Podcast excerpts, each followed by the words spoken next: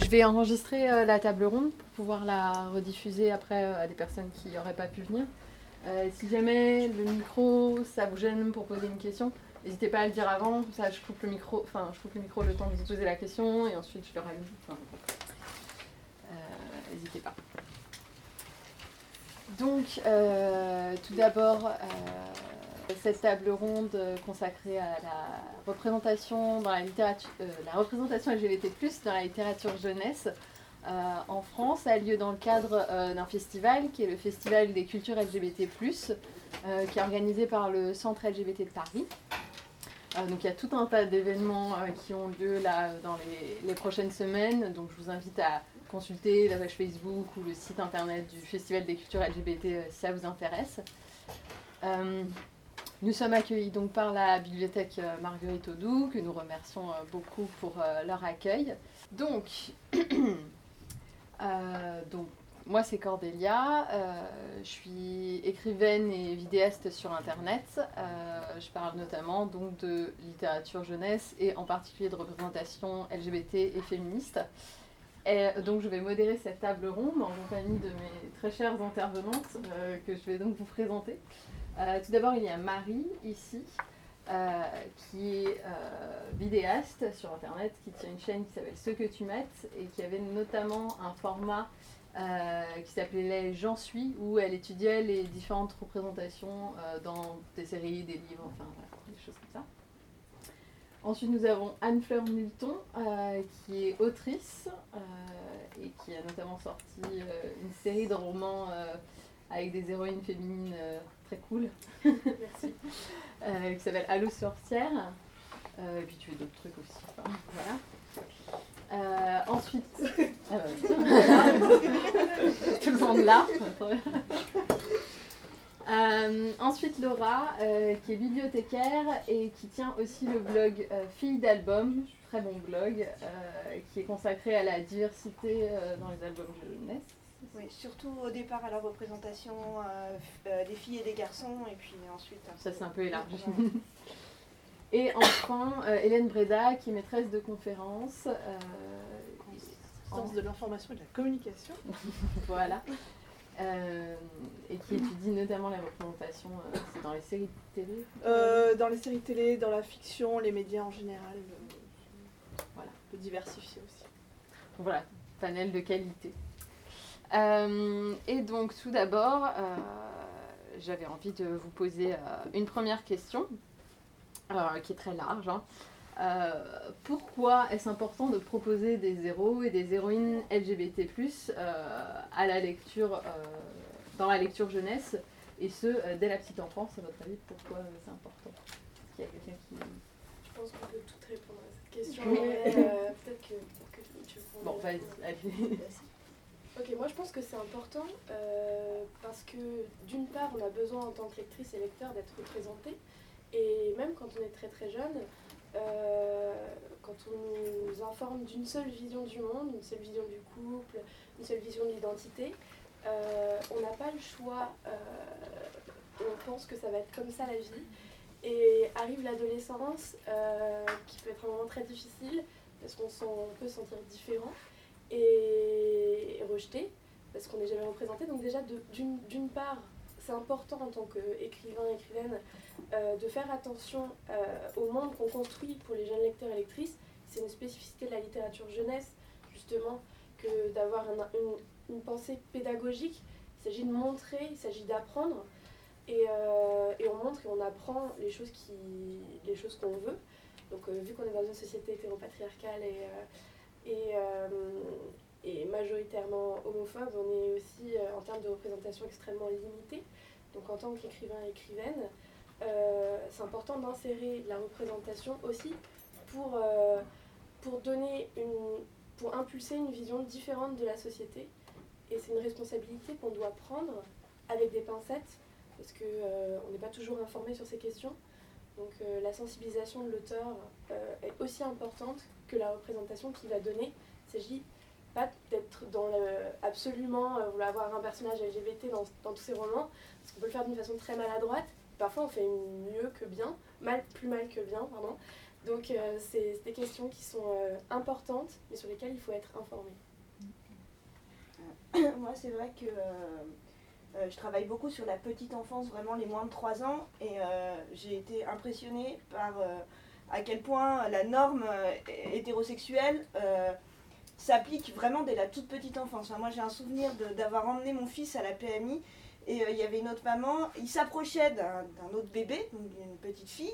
Et euh, donc il y a une autre maman qui a fait Ah, c'est vrai que vous feriez un joli couple, euh, machin, mais tu sais, elle est déjà amoureuse de bidule et quand ils seront grands, ils vont se marier. Donc là, ils avaient 5-6 mois. donc vraiment, dès, dès, tout petit, avant l'école, en fait, n'y a finalement que ce schéma-là euh, qui est proposé, alors que ben, les, enfants n'attendent pas d'être grands pour grandir dans des familles euh, homoparentales, euh, que, et que pour tous les enfants, je pense qu'il y a vraiment une, voilà, un besoin d'ouvrir au maximum le champ des possibles, de leur laisser le, le plus de liberté possible en fait, pour quand ils vont grandir. Et j'ajoute qu'il y a aussi parfois une demande d'adultes pour accompagner euh, ces tout petits. Euh, moi, c'est vrai que je participe à la formation professionnelle de crèche. Et euh, on a eu la demande l'année dernière d'une dame qui, me disait, bah voilà, dans la crèche où je travaille, il y a un des enfants qui a deux mamans et j'aimerais avoir un livre sur lequel m'appuyer pour en parler avec les autres enfants de la crèche. Donc ça peut être aussi un outil pour, pour les adultes et les éducateurs au sens large. je veux bien, je sais pas si Marie Ouais, non. Euh, oui, ça, rejoint évidemment ce que vient d'expliquer Laura et Anne Fleur euh, sur l'importance d'avoir ces représentations dès la, la, petite enfance dans la culture jeunesse euh, pour approcher, apporter, apporter une petite touche théorique avec. ça renvoie à euh, ce qu'on va appeler en philosophie et en sociologie euh, les théories de la reconnaissance. Le besoin de reconnaissance sociale, c'est euh, le besoin voilà, d'être comment dire, considéré comme existant au sein d'une société. On vit dans une société qui est très diverse et cette diversité, elle n'est pas représentée de manière adéquate dans tout ce qui est fiction, médias, culture visuelle en général et ce dès les productions culturelles pour la petite enfance. On a, comme le disait Anne Fleur, une surreprésentation euh, des modèles euh, hétérocentrés, euh, hétérosexuels, le papa, la maman dans les albums jeunesse, etc. Et cette surreprésentation, bah, en, parallèle ou en, creux, ça va montrer une sous-représentation, donc une invisibilisation de catégories de personnes qui pourtant existent. Et cette invisibilisation, c'est une forme d'oppression, hein, c'est une forme de euh, négation de leur existence. Donc les théories de la reconnaissance vont mettre le doigt sur euh, ce besoin de représentation pour euh, justement développer à la fois l'estime de soi et puis tout simplement voilà, le, le, fait de reconnaître l'existence de ces personnes dans une société. Donc c'est important pour les enfants, alors à plein de niveaux, ça a été dit, voilà, les enfants issus de familles homoparentales, les enfants qui grandissent, qui grandissent avec un modèle très hétérocentré et qui du coup ne vont pas se sentir légitimes, ça pose vraiment une question de légitimité sociale, ne vont pas se sentir légitimes en grandissant s'ils sont plutôt attirés par quelqu'un du même genre ou s'ils sont attirés par les deux ou euh, s'ils ont le sentiment euh, que leur genre ne correspond pas au sexe, qui leur est attribué à la naissance, etc. Euh, donc il y a ces enjeux-là et puis tout simplement les enjeux aussi pour tous les enfants en général d'accéder à des représentations de la société qui, qui est diverse, qui est à l'image de cette société euh, telle qu'elle est réellement, pour éviter euh, dans le futur, dans leur futur, euh, des comportements homophobes, soit d'incompréhension, de moquerie, voire au-delà, hein, ce qui peuvent aller jusqu'à des violences. Donc c'est finalement un besoin de normalisation, pas au sens où être LGBT c'est être anormal, mais au sens où la société ne va pas montrer, considérer que c'est dans la norme, donc de normalisation, de légitimation au sein de la société. C'était à, peu près, la même idée euh, de, normalisation, d'effectivement avoir une responsabilité quant, à l'héritage social euh, qu'on va laisser par la suite et ce besoin effectivement euh, de normaliser très vite pour la société de demain l'homoparentalité l'idée sociale qu'on a de la transidentité, ce genre de problématiques qu'il faut effectivement. Ce sont les jeunes d'aujourd'hui qui forment la société de demain, c'est bateau à dire, mais c'est pas si faux. Euh, du coup, ah, là c'est une, petite question un petit peu plus personnelle. Euh, est-ce que vous, euh, vous vous souvenez avoir lu étant enfant, peut-être ado, un livre, un album, un roman où il y avait bah, un garçon qui est amoureux d'un garçon, une fille qui est amoureuse d'une autre fille, ou un enfant trans? Personnellement, moi, je me rappelle avoir lu, alors je me rappelle maintenant avoir lu Oh Boy de Mariotte Muraille vers 12-13 ans, mais je crois que j'avais pas capté le, sujet en fait. C'est quand je l'ai relu, je me suis fait Ah Donc c'est que c'était vraiment. Enfin voilà, c'était pas ouf. Est-ce que. Ah, c'est exactement pareil. C'est mon seul souvenir, euh, donc euh, même pas d'enfance, hein, d'adolescence pour le coup. Euh, dans mon enfance, j'ai aucun souvenir d'œuvre culturelle, et pourtant j'en lisais des bouquins, mais qui ait mis en scène ces représentations-là. Et mon seul souvenir d'adolescence, c'est Oh Boy de Marion Mural et, et, le personnage de, de Bart. Mm. Marie, est-ce que... Moi, je pense que c'est à peu près pareil et qu'il a fallu, euh, pour le coup, attendre euh, plus tard. Je pense que j'ai dû le lire à peu près vers 12-13 ans aussi. Et je pense que le, seul, le, premier exemple marquant que j'ai d'une fiction, qui n'est pas du tout un, un, livre, ça doit être Glee quand je devais avoir 17 ans. Mm. Donc on, est vraiment sur... Euh, un autre schéma de pensée, pardon. Non, pas du tout. Mais moi, du coup, c'est euh, pire que ça. Je crois que j'ai vraiment lu aucun livre. Par contre, j'ai découvert euh, que c'était possible avec les fanfictions. Euh, J'appartiens à la génération des fanfictions et j'étais fan d'Harry Potter. Euh, du coup, je passais ma vie sur des forums, évidemment. Et, évidemment, tout le monde racontait des histoires entre Harry et et, euh, et Draco, etc. Du coup, moi, je m'étais investi euh, investi dans les fanfictions et euh, c'est là d'ailleurs que j'ai commencé ma carrière d'écrivaine, je pense. et, et, du coup, moi, je, bon, je racontais des histoires entre les garçons parce que j'avais même pas d'idée, je pense. j'ai découvert des romans qui parlaient de filles qui aiment les filles en tant qu'adultes, donc j'avais même pas idée que c'était possible euh, là, je parle de ma très jeune adolescence et même encore après. Euh, parce qu'après, j'ai découvert du coup les yaoi, etc., qui étaient, euh, qui, qui, était, le plus culturellement LGBT que j'avais approché en tant que, que, jeune lectrice. Quoi. Mhm. Et au boy, j'ai lu, j'ai lu adulte. Donc, Moi, c'est au boy aussi, mais j'étais un, un, peu plus. J'avais plutôt 16 ans, je crois, quand je l'ai lu. Bon, qui est un très bon livre, hein, au mais ce serait bien d'en avoir un autre. qui est un peu daté en plus sur les oui, questions. Ouais, mais, sur des générations, c'est clair que. Ouais, alors peut-être quelques années de plus, mais par ma génération, j'ai pas le.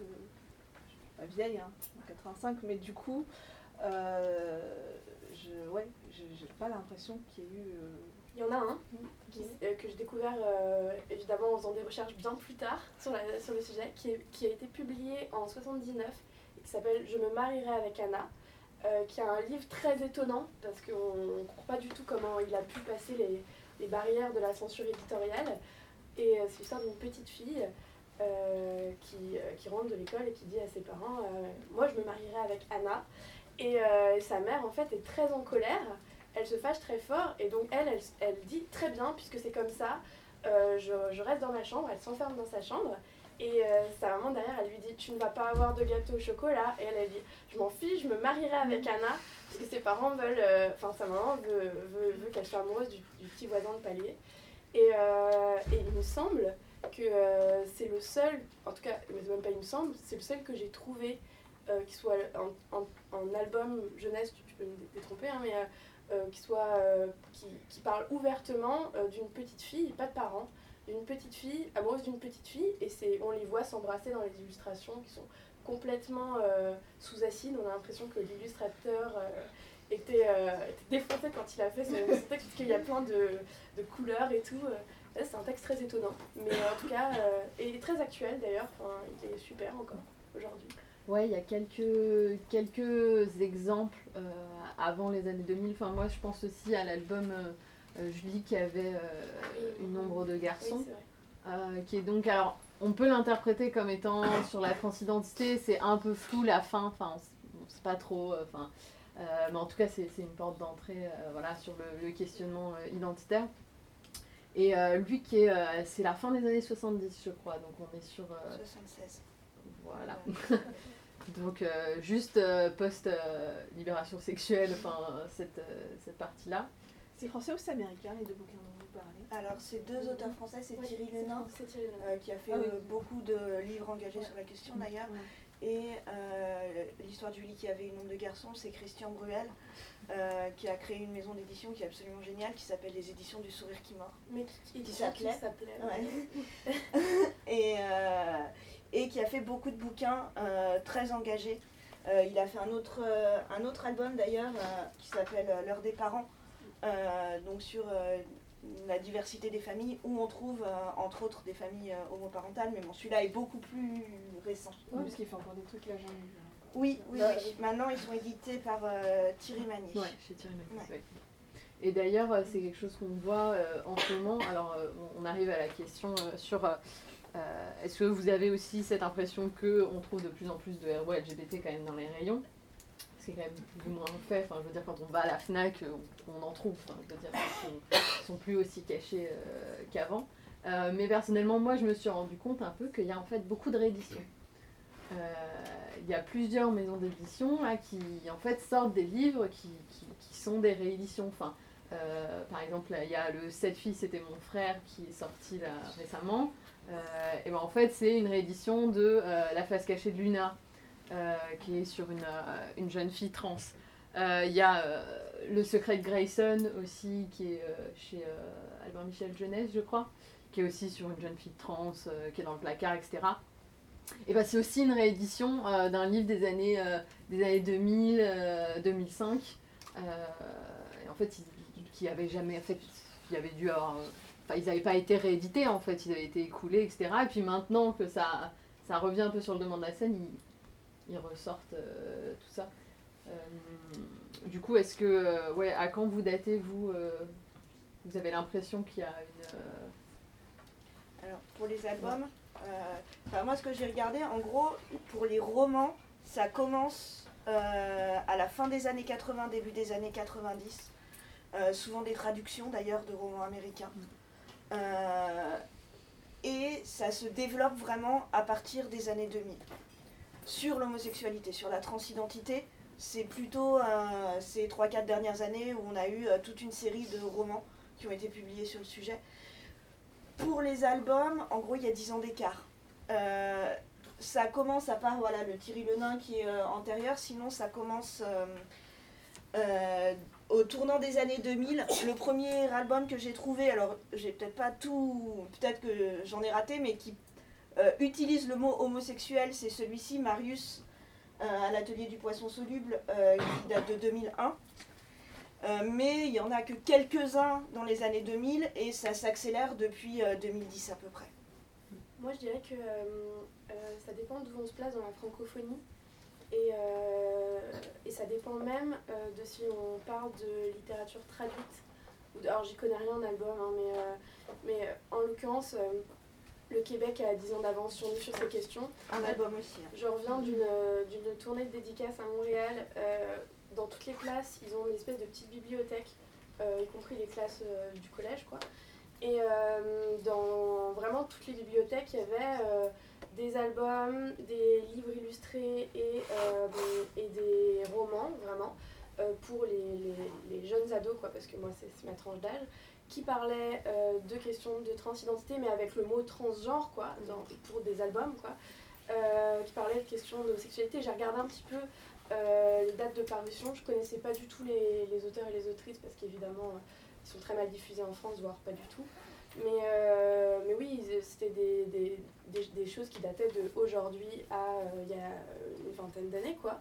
En termes de publication, j'étais très étonnée parce que, pour le coup, j'ai l'impression que autant les, éditeurs en France sont moins frileux pour traduire euh, des gros succès qui portent sur des questions euh, euh, de personnages homo, etc., qui ont, été, qui ont très bien marché aux États-Unis, tant quand on est soit dans qu'auteur confronté à un éditeur ou une éditrice et qu'on veut parler de ces questions dans ses romans, en particulier sur la tranche d'âge 7-10, euh, on, est face à une levée de bouclier immédiate.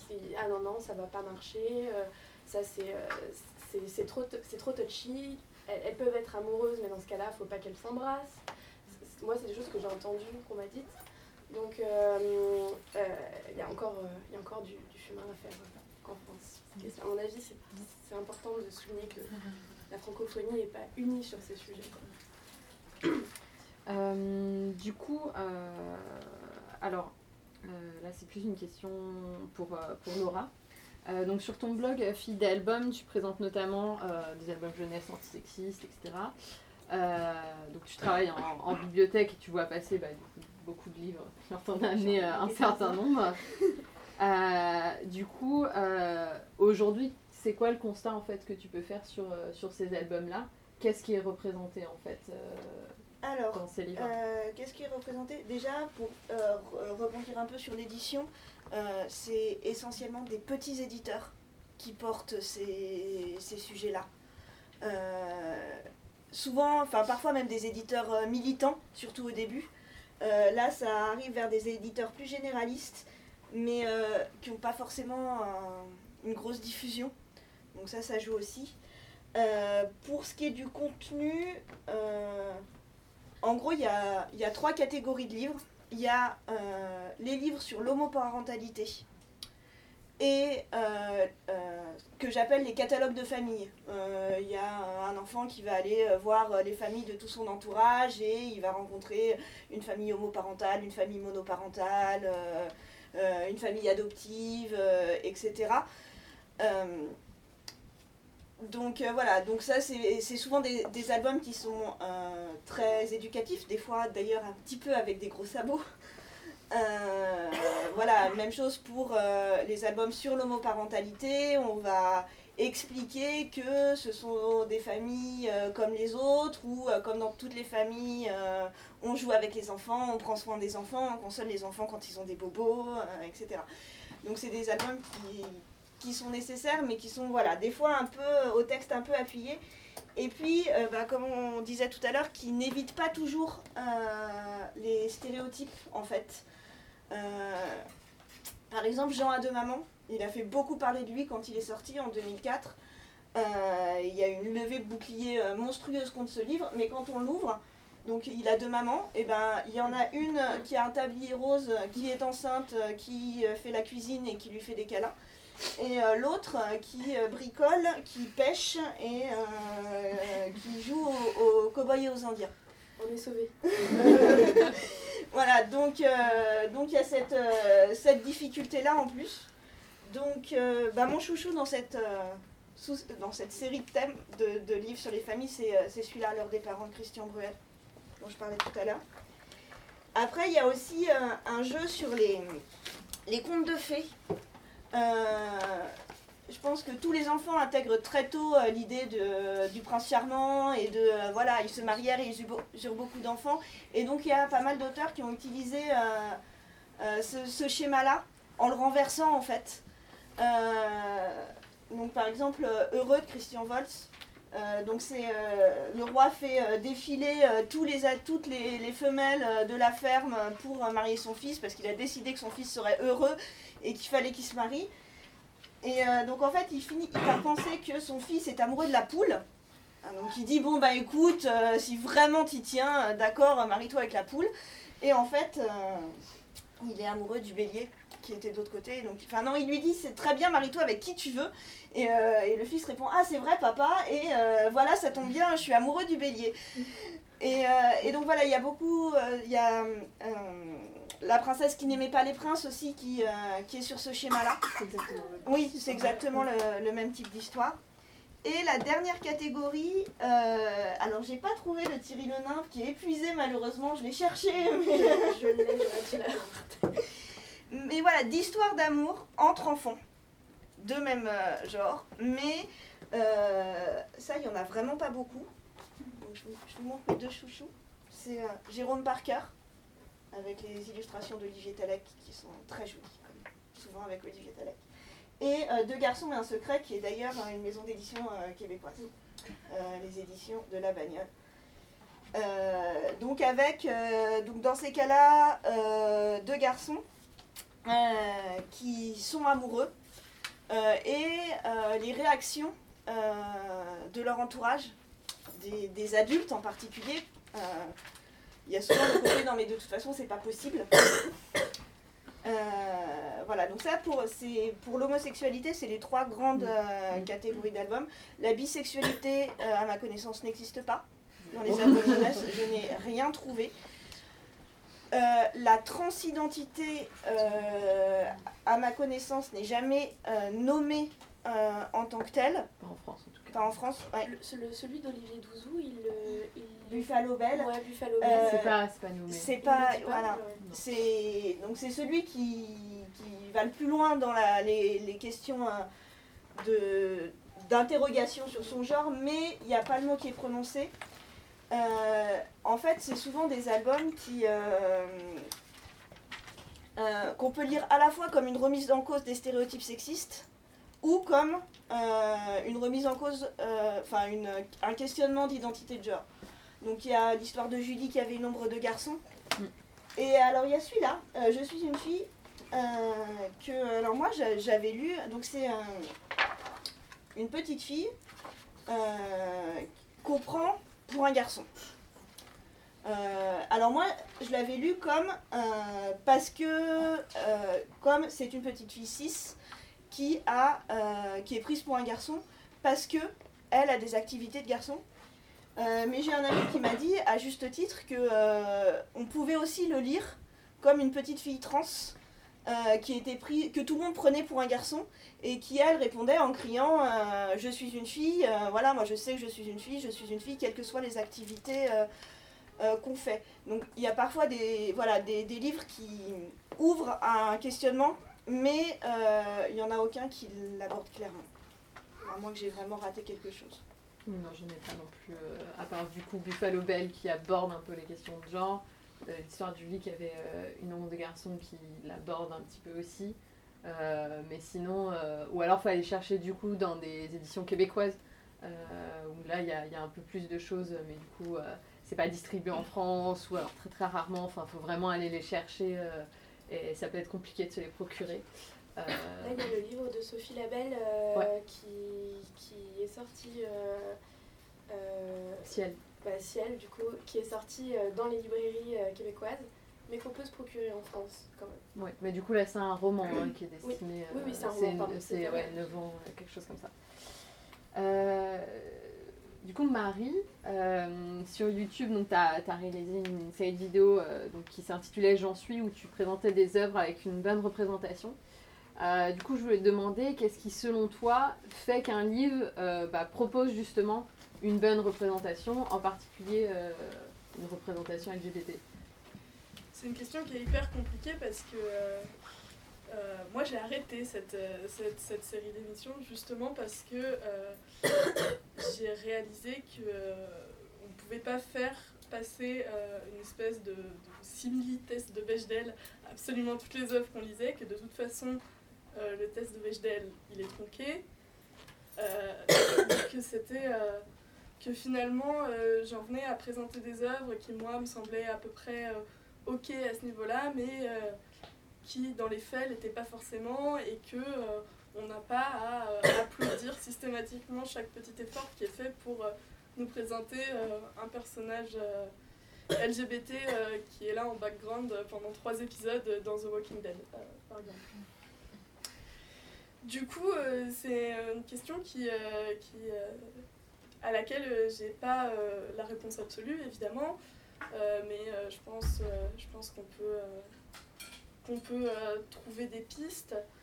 Déjà, premièrement, je, je pense qu'il faut d'abord se fier au, retour public pour commencer. Je pense que de façon générale, si il y a un, tollé en t'expliquant que c'est une mauvaise représentation qui commence, beaucoup de voix qui commencent à s'élever pour te le dire, c'est un signe que c'est pas top qu'il va falloir faire un effort. Euh, ensuite, je pense que ça passe aussi par euh, un sujet qui est relativement documenté. Alors, ça va pas être euh, une conférence de 4 heures dans un épisode sur qu'est-ce que la transidentité, mais savoir que pour produire tel ou tel truc, l'écrivain ou l'écrivaine a travaillé avec de la doc sous la main et de la doc sérieuse, c'est un signe en général que ça, doit être assez recherché quand même et que au niveau de la relecture, s'il y a eu des relectures, et j'espère que dans ce livre hypothétique dont on parle, il y a eu de la relecture parce que c'est hyper important, que effectivement il y a eu une intervention de la part de gens qui sont euh, concernés ou documentés sur le sujet. En général, euh, euh, il y a des choses qui passeront pas et qui du coup embelliront, je pense, les personnages et la représentation. Et puis je pense aussi qu'une bonne représentation, c'est une représentation qui n'est pas une représentation token, donc qui ne s'arrête pas à ça en fait, et qui va plus loin. Avoir un personnage LGBT, c'est bien, avoir un personnage complet qui est LGBT, c'est mieux. Euh, qui a d'autres caractéristiques, qui n'est pas là uniquement pour, euh, pour remplir son rôle euh, derrière. Et, fait, et alors c'est très bien d'avoir des quotas et c'est une nécessité, mais ça n'empêche pas, pour une meilleure représentation, de creuser un peu les personnages qu'on veut, qu'on veut créer et qu'on veut proposer. Je pense que c'est des pistes de réflexion pour répondre à ta question. Est-ce que je peux réagir à ce que tu viens de dire? Justement, je trouve que c'est hyper intéressant ce que tu dis parce que euh, du point de vue, en tout cas, des, auteurs, euh, j'entends souvent, euh, parce qu'aussi dans, les auteurs pour la jeunesse, les gens sont majoritairement cis, les gens sont majoritairement hétéros et, tout. J'entends très souvent en ce moment Ah oui, mais on nous censure, on peut plus rien dire. dès, qu'on fait la le, le moindre faux pas, on, on, se prend un énorme backlash de la communauté de lecteurs et de lectrices. Euh, et, justement, je pense que donc la représentation, elle est vue comme une contrainte, et souvent présentée comme telle d'ailleurs. C'est un dérivé euh, de communication de tout ce qui est euh, quota en réalité, où on se sent obligé, alors qu'en réalité, il me semble que la représentation, elle a ceci d'intéressant qu'elle enrichit l'histoire.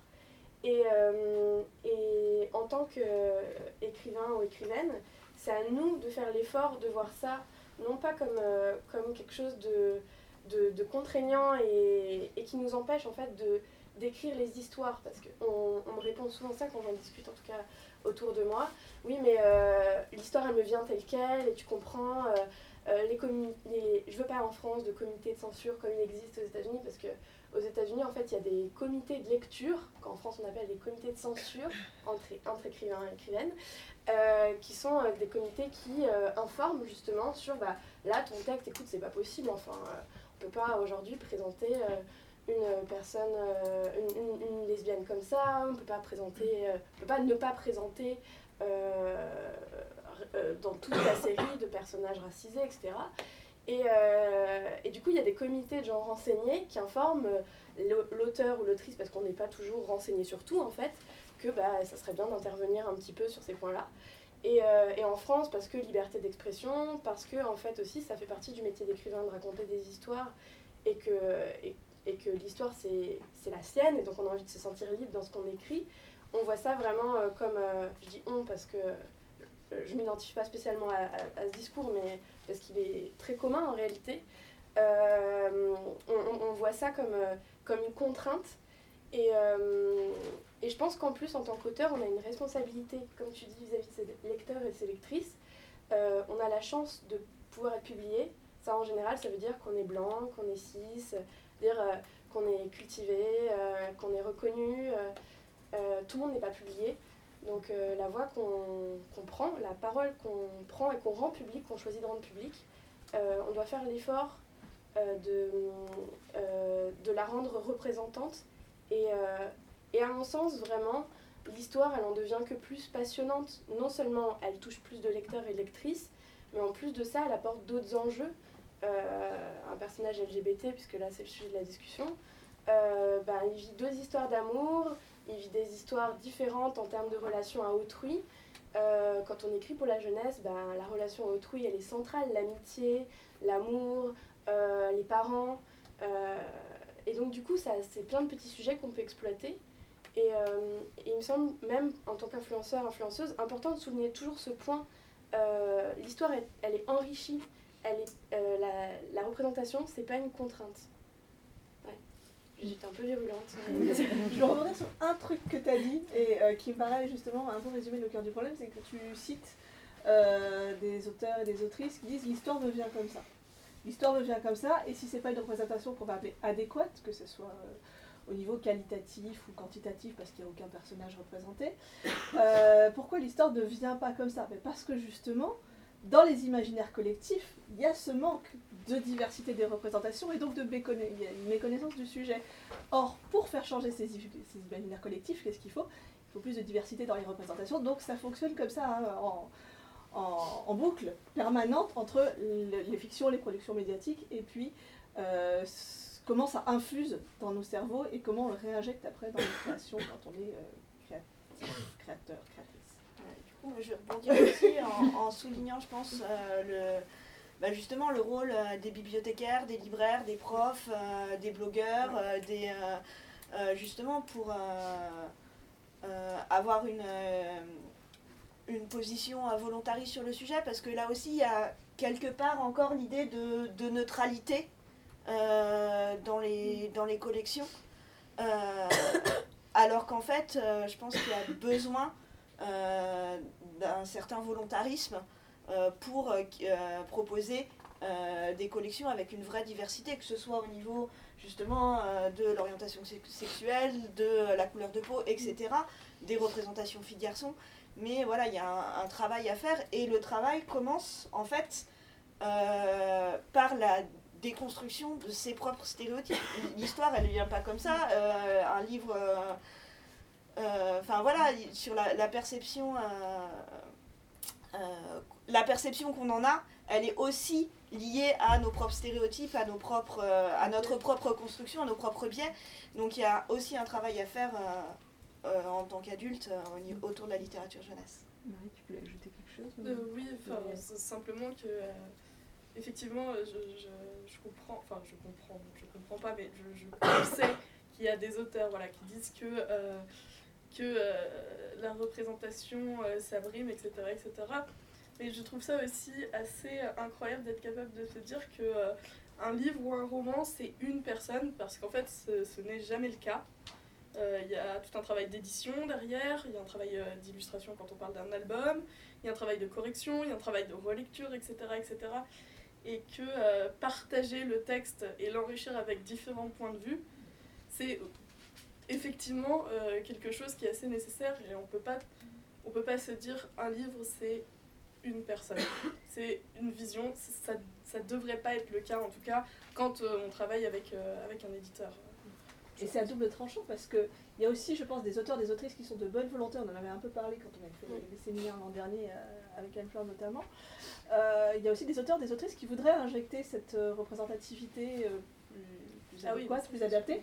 Et puis c'est au niveau de l'édition que ça va, ah bah, va bloquer, que ça va censurer, qu'il va falloir trop pédaler parce qu'on va dire ah non, mais là, on peut pas dire qu'elles sont lesbiennes, elles sont amies ou ce genre de choses. Donc, on avait aussi rencontré des autrices qui témoignaient dans ce sens-là. Donc, c'est complètement. Oui, j'entends bien, non, mais c'est très compliqué de se ah, faire publier et d'avoir un éditeur euh, qui, accepte d'aller dans ce sens-là. Hein. Ça, on est complètement d'accord. Je pense qu'il il peut y avoir une part d'autocensure de la part des auteurs ou des autrices. Après, il y a la phase d'édition qui peut être aussi à double tranchant. Enfin, ça reste une création complexe. Et puis après, il y a la dernière phase de censure. Et donc, c'était bien que tu parles aussi du travail des des auteurs, enfin des libraires, des bibliothécaires, etc. Parce qu'en réalité, euh, les livres qui sortent de la norme, euh, ils sont très mal accueillis en fait euh, dans les librairies notamment. on nous dit souvent ah mais j'ai pas trouvé l'étagère dans laquelle présenter votre livre. du coup ben je l'ai pas mis. Et, et, donc ça c'est déjà une, forme de censure commerciale en réalité, mais sur un livre c'est un poids qui est très important, d'autant que l'éditeur en fait c'est un marchand. Donc il va pas euh, faire des choix dangereux, il va faire des choix de livres qui vendent. On, est rarement dans une démarche militante quand on est un éditeur, surtout un gros éditeur, euh, a fortiori ceux qui ont plus de diffuseurs du coup. Euh, on est dans une démarche de, de recettes, donc il faut faire des choses qui marchent. Et quand on n'est pas soutenu, notamment en librairie, etc., ben, on abandonne toute initiative de, de progressisme. Et il y a une autre censure en plus de ça, qui est une censure d'associations, de, parents, notamment vu que là on parle de la jeunesse.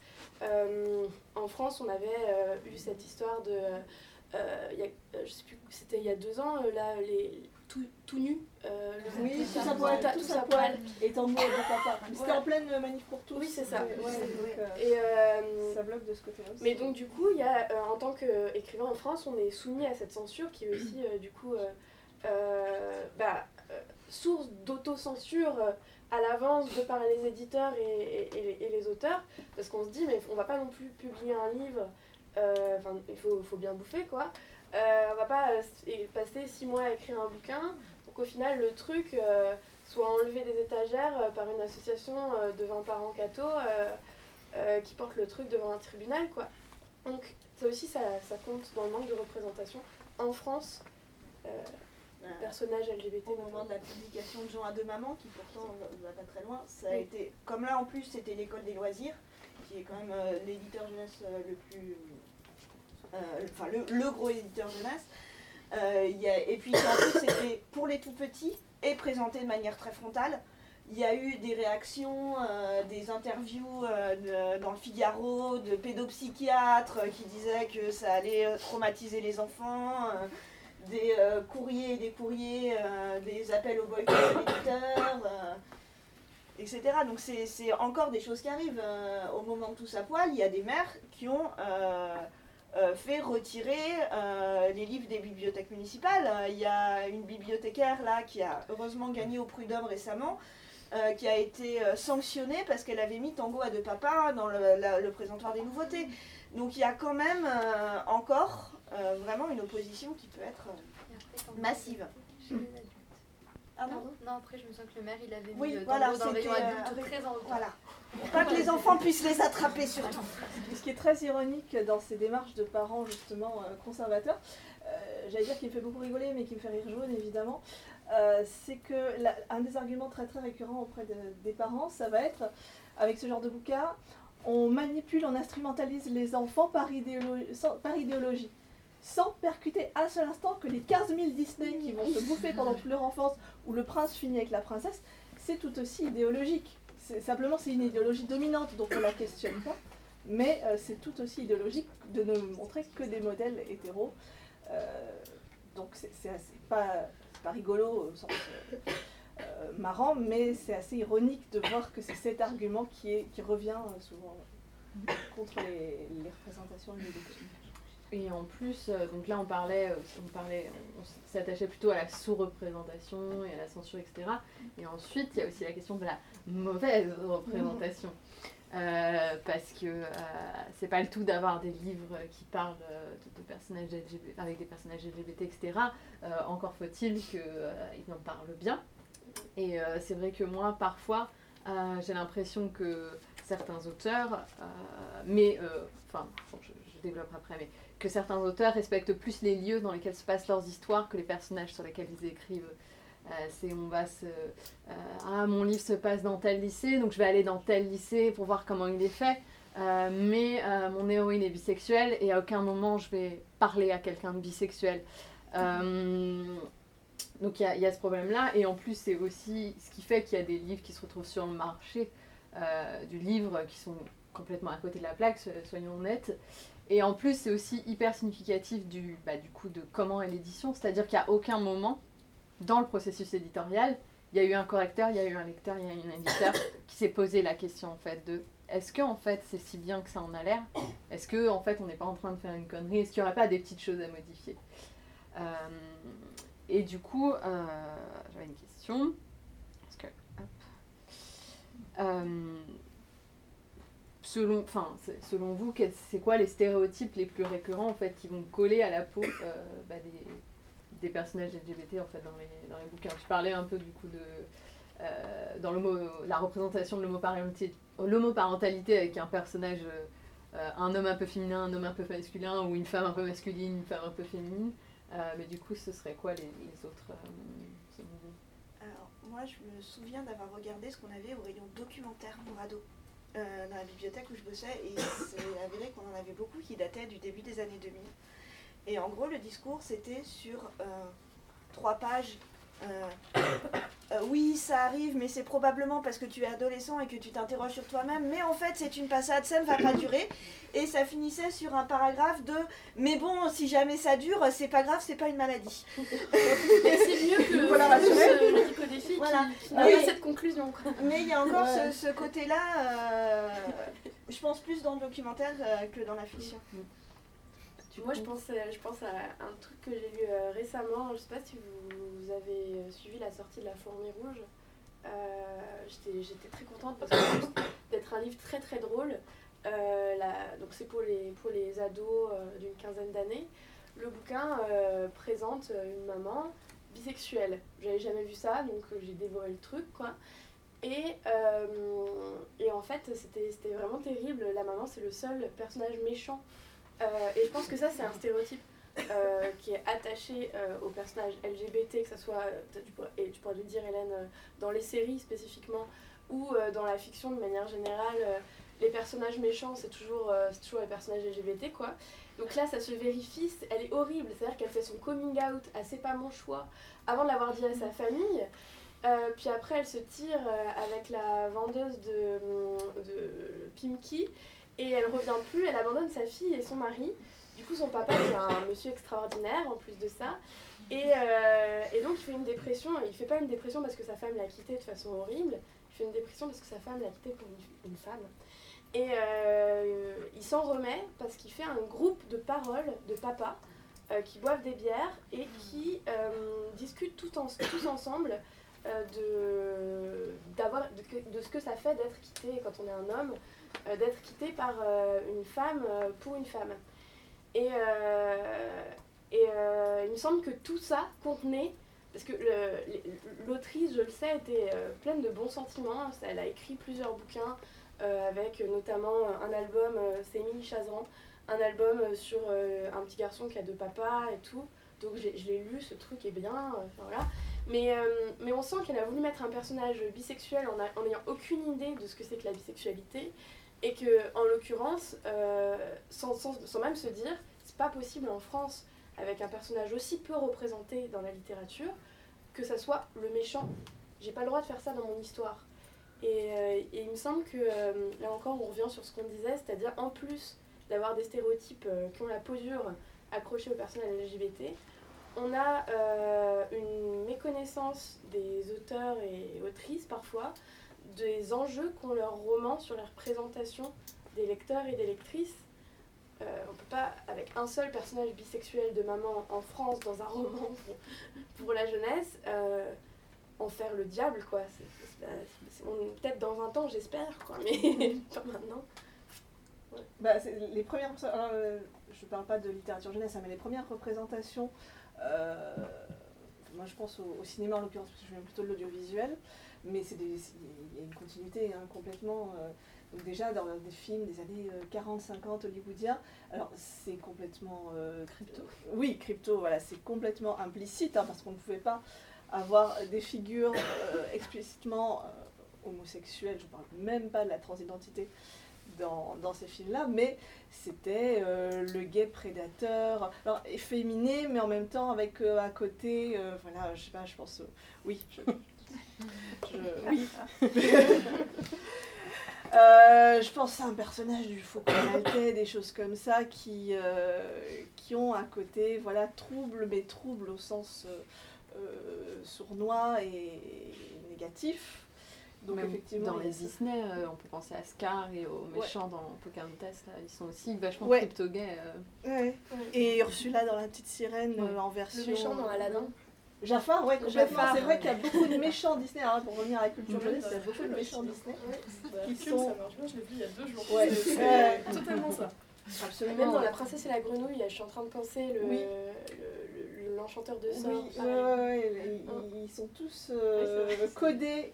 Alors, évidemment, codés drag queen, voilà, gay, codés euh, gay avec un certain stéréotype euh, d'homosexuels et euh, voilà négatif. On est complètement dans cet héritage là. Euh, et puis, ouais, euh, côté féminin, féminin, moi je pense à Ursula dans Sirène qui a été inspirée de la drag queen Divine et qui est la féminité. Euh, alors, c'est un personnage de femme féminin, mais qui est inspiré d'une personne Euh, voilà. Alors, je sais pas si on, c'est Divine, on peut, je sais pas si euh, elle était trans ou juste drag queen, je, ne sais pas. Oh, Quelqu'un queer. Voilà, queer. Oh, euh, qui était queer, donc c'est la féminité exacerbée, performée et prédatrice par rapport à la petite sirène qui est innocente, qui est pure et qui, qui performe beaucoup moins sa féminité. donc il y a ça, et pour revenir après pareil, toujours de manière assez large. Finalement, je connais assez mal les romans euh, pour euh, ados, jeunes adultes, mais de manière assez large dans la fiction. Euh, en termes de mauvaise représentation, représentation inadéquate et, insatisfaisante, on va avoir des tropes, par exemple, ce qu'on va appeler le, le, le trope du bury your gaze. Je ne sais pas si ça existe, enfin si c'est très prégnant en littérature. Le fait d'avoir des personnages homo, mais qu'on va faire mourir rapidement. Euh, dans les séries télé, il y a des décomptes. La très grande majorité des personnages homosexuels, euh, notamment de lesbiennes, euh, voilà, vont finir par être passés à la trappe au service de la narration et ne pas avoir leur happy ending pendant que le groupe hétéro a son happy ending. Et puis, ça participe d'un phénomène beaucoup plus large, qui est ce qu'on appelle le queerbaiting, où là, l'auteur ou l'autrice, ou les auteurs, les autrices, vont faire miroiter au public concerné euh, qui a besoin de représentation et d'identification euh, le fait qu'il y ait des personnages gays dans leur fiction. Et puis quand on, regarde la fiction en question, bah, soit on a euh, une petite scène vite fait et puis le, le, trope du Bury Your Gays qui arrive, soit on fait du J.K. Rowling et là, à l'écouter, la moitié des personnages sont queer, alors en fait rien du tout dans les bouquins. Marie, tu voulais... non, je pense qu'effectivement, tu, le bon point, c'est-à-dire que c'est-à-dire que de toute façon, à partir du moment où euh, on se, contente euh, d'assigner une identité LGBT à un personnage comme si c'était sa seule et principale et unique caractéristique, euh, on va forcément tomber dans un stéréotype qui est dérangeant.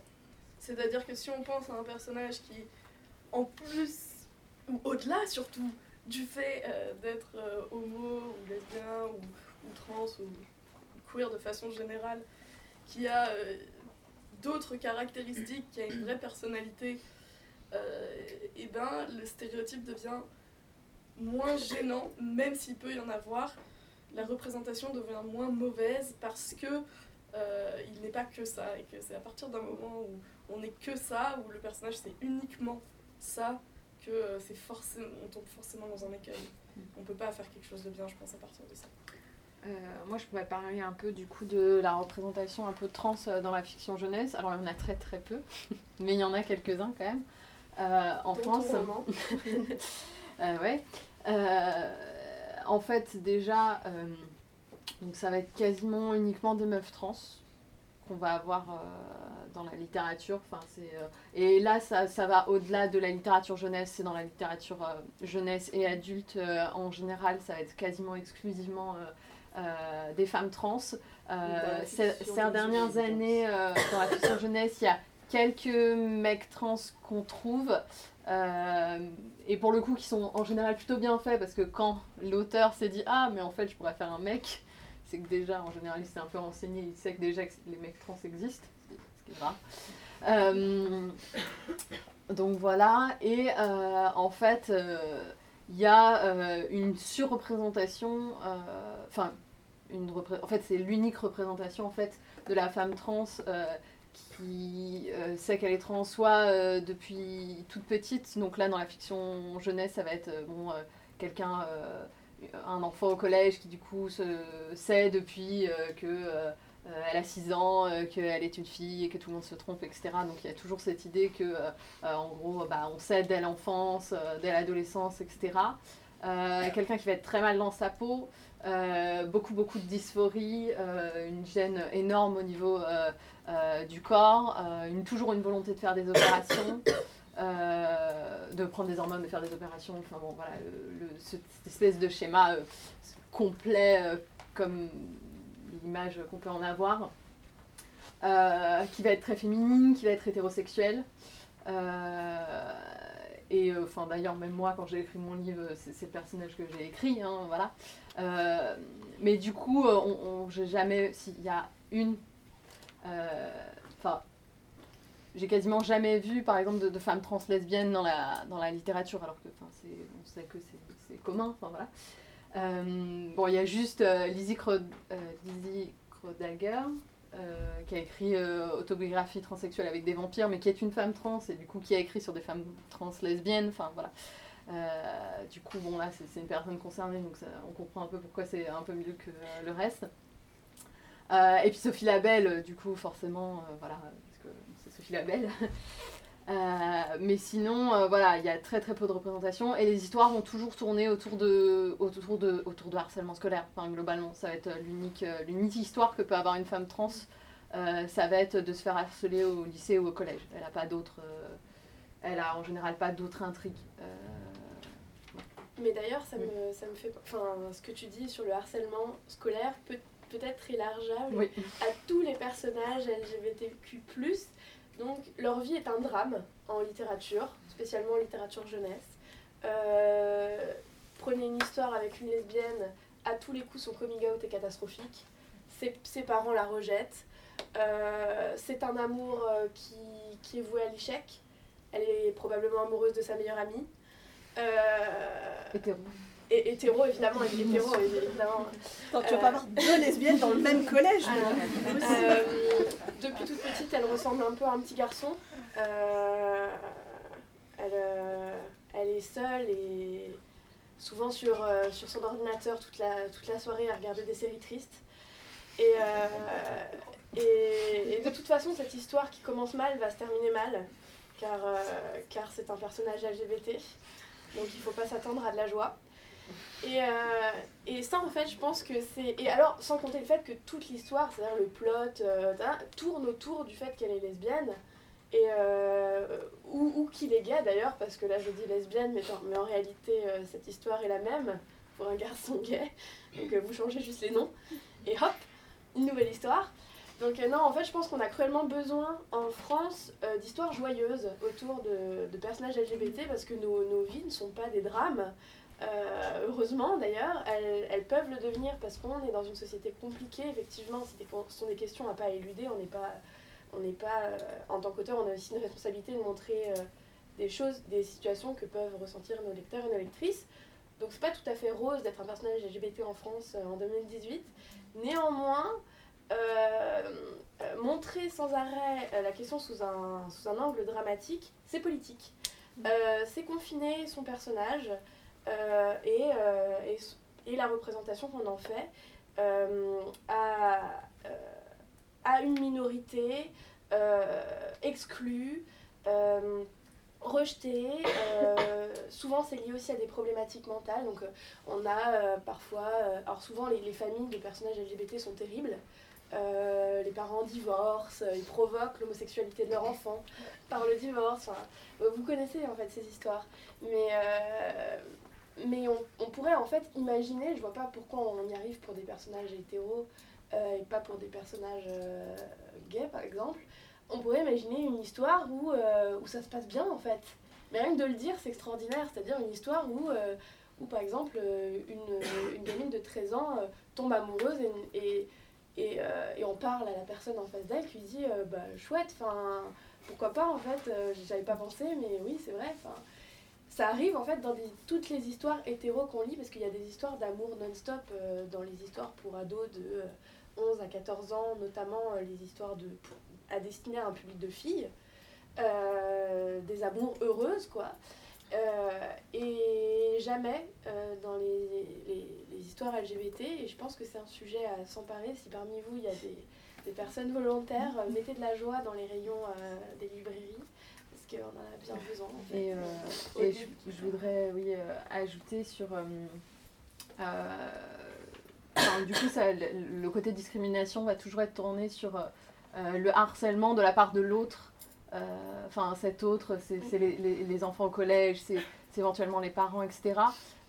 mais en fait, c'est résumer l'homophobie et la transphobie à quelque chose qui, est, qui certes est important, mais en fait on, ne voit jamais une femme trans se confronter à des problèmes administratifs. Euh, on ne parle pas euh, des, femmes des, couples de femmes qui doivent aller en Belgique et dépenser des fortunes pour faire appel à une PMA. toutes, les, toutes les discriminations qui vont être de l'ordre de, l'administration, de l'État. Enfin, par exemple, on pourrait avoir bah, le, bon, le, imaginons un personnage euh, une lesbienne qui se fait harceler à la fac, etc. Donc l'histoire, machin. Euh, mais il n'y a pas un moment où on la voit porter plainte dans un commissariat et qu'on lui dit que c'est pas grave et que de toute manière elle est mal baisée, enfin des trucs comme ça quoi. Euh, bon, pardon, c'est un peu violent, mais c'est un peu. Enfin, c'est comme ça. Il n'y a pas. Enfin, voilà, il y a, y a, ce côté, on met en avant un certain type de discrimination, mais quand même pas tout, parce qu'il faudrait pas que ce soit à charge d'un système et ouais, toujours plus général en fait. Interindividuel en fait. Ouais. C'est toujours les, le niveau interindividuel et puis le niveau au-dessus euh, structurel.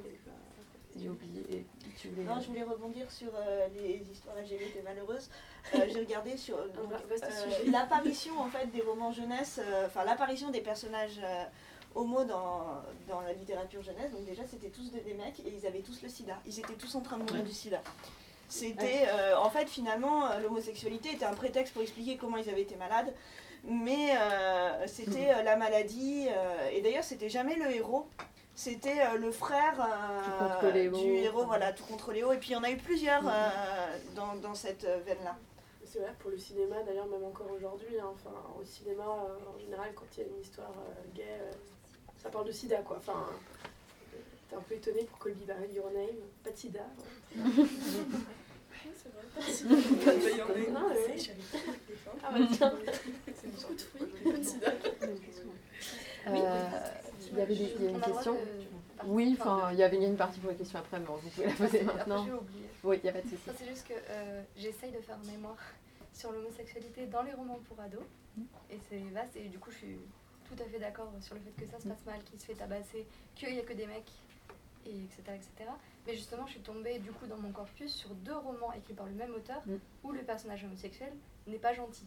Enfin, c'est un homme et c'est soit un meurtrier, soit euh, un pervers narcissique. Et du coup, j'en ai discuté avec l'auteur qui m'a dit, mais justement, euh, pour, pas, pas, dans une volonté de banalisation, il dit, il se trouve que mon héros euh, est homosexuel, mais en fait, je ne l'ai pas pensé comme ça de base. Je l'ai pensé meurtrier, mais après, le fait qu'il soit gay, je l'ai rajouté par la suite. Et justement dans cette volonté de normalisation, mais ce que vous disiez du coup sur la mère euh, bisexuelle qui est du coup la seule et que c'est dommage qu'elle soit un personnage négatif, est-ce que vu que les personnages homosexuels et gays sont là depuis plus longtemps, euh, c'est du coup acceptable entre guillemets euh moi je pense que oui le truc c'est qu'il faut une faut une diversité aussi dans les types de représentation euh, et qu'effectivement, on peut se permettre d'avoir des personnages méchants à partir du moment où euh, il y en a aussi pour contrebalancer euh, qui sont aussi positifs.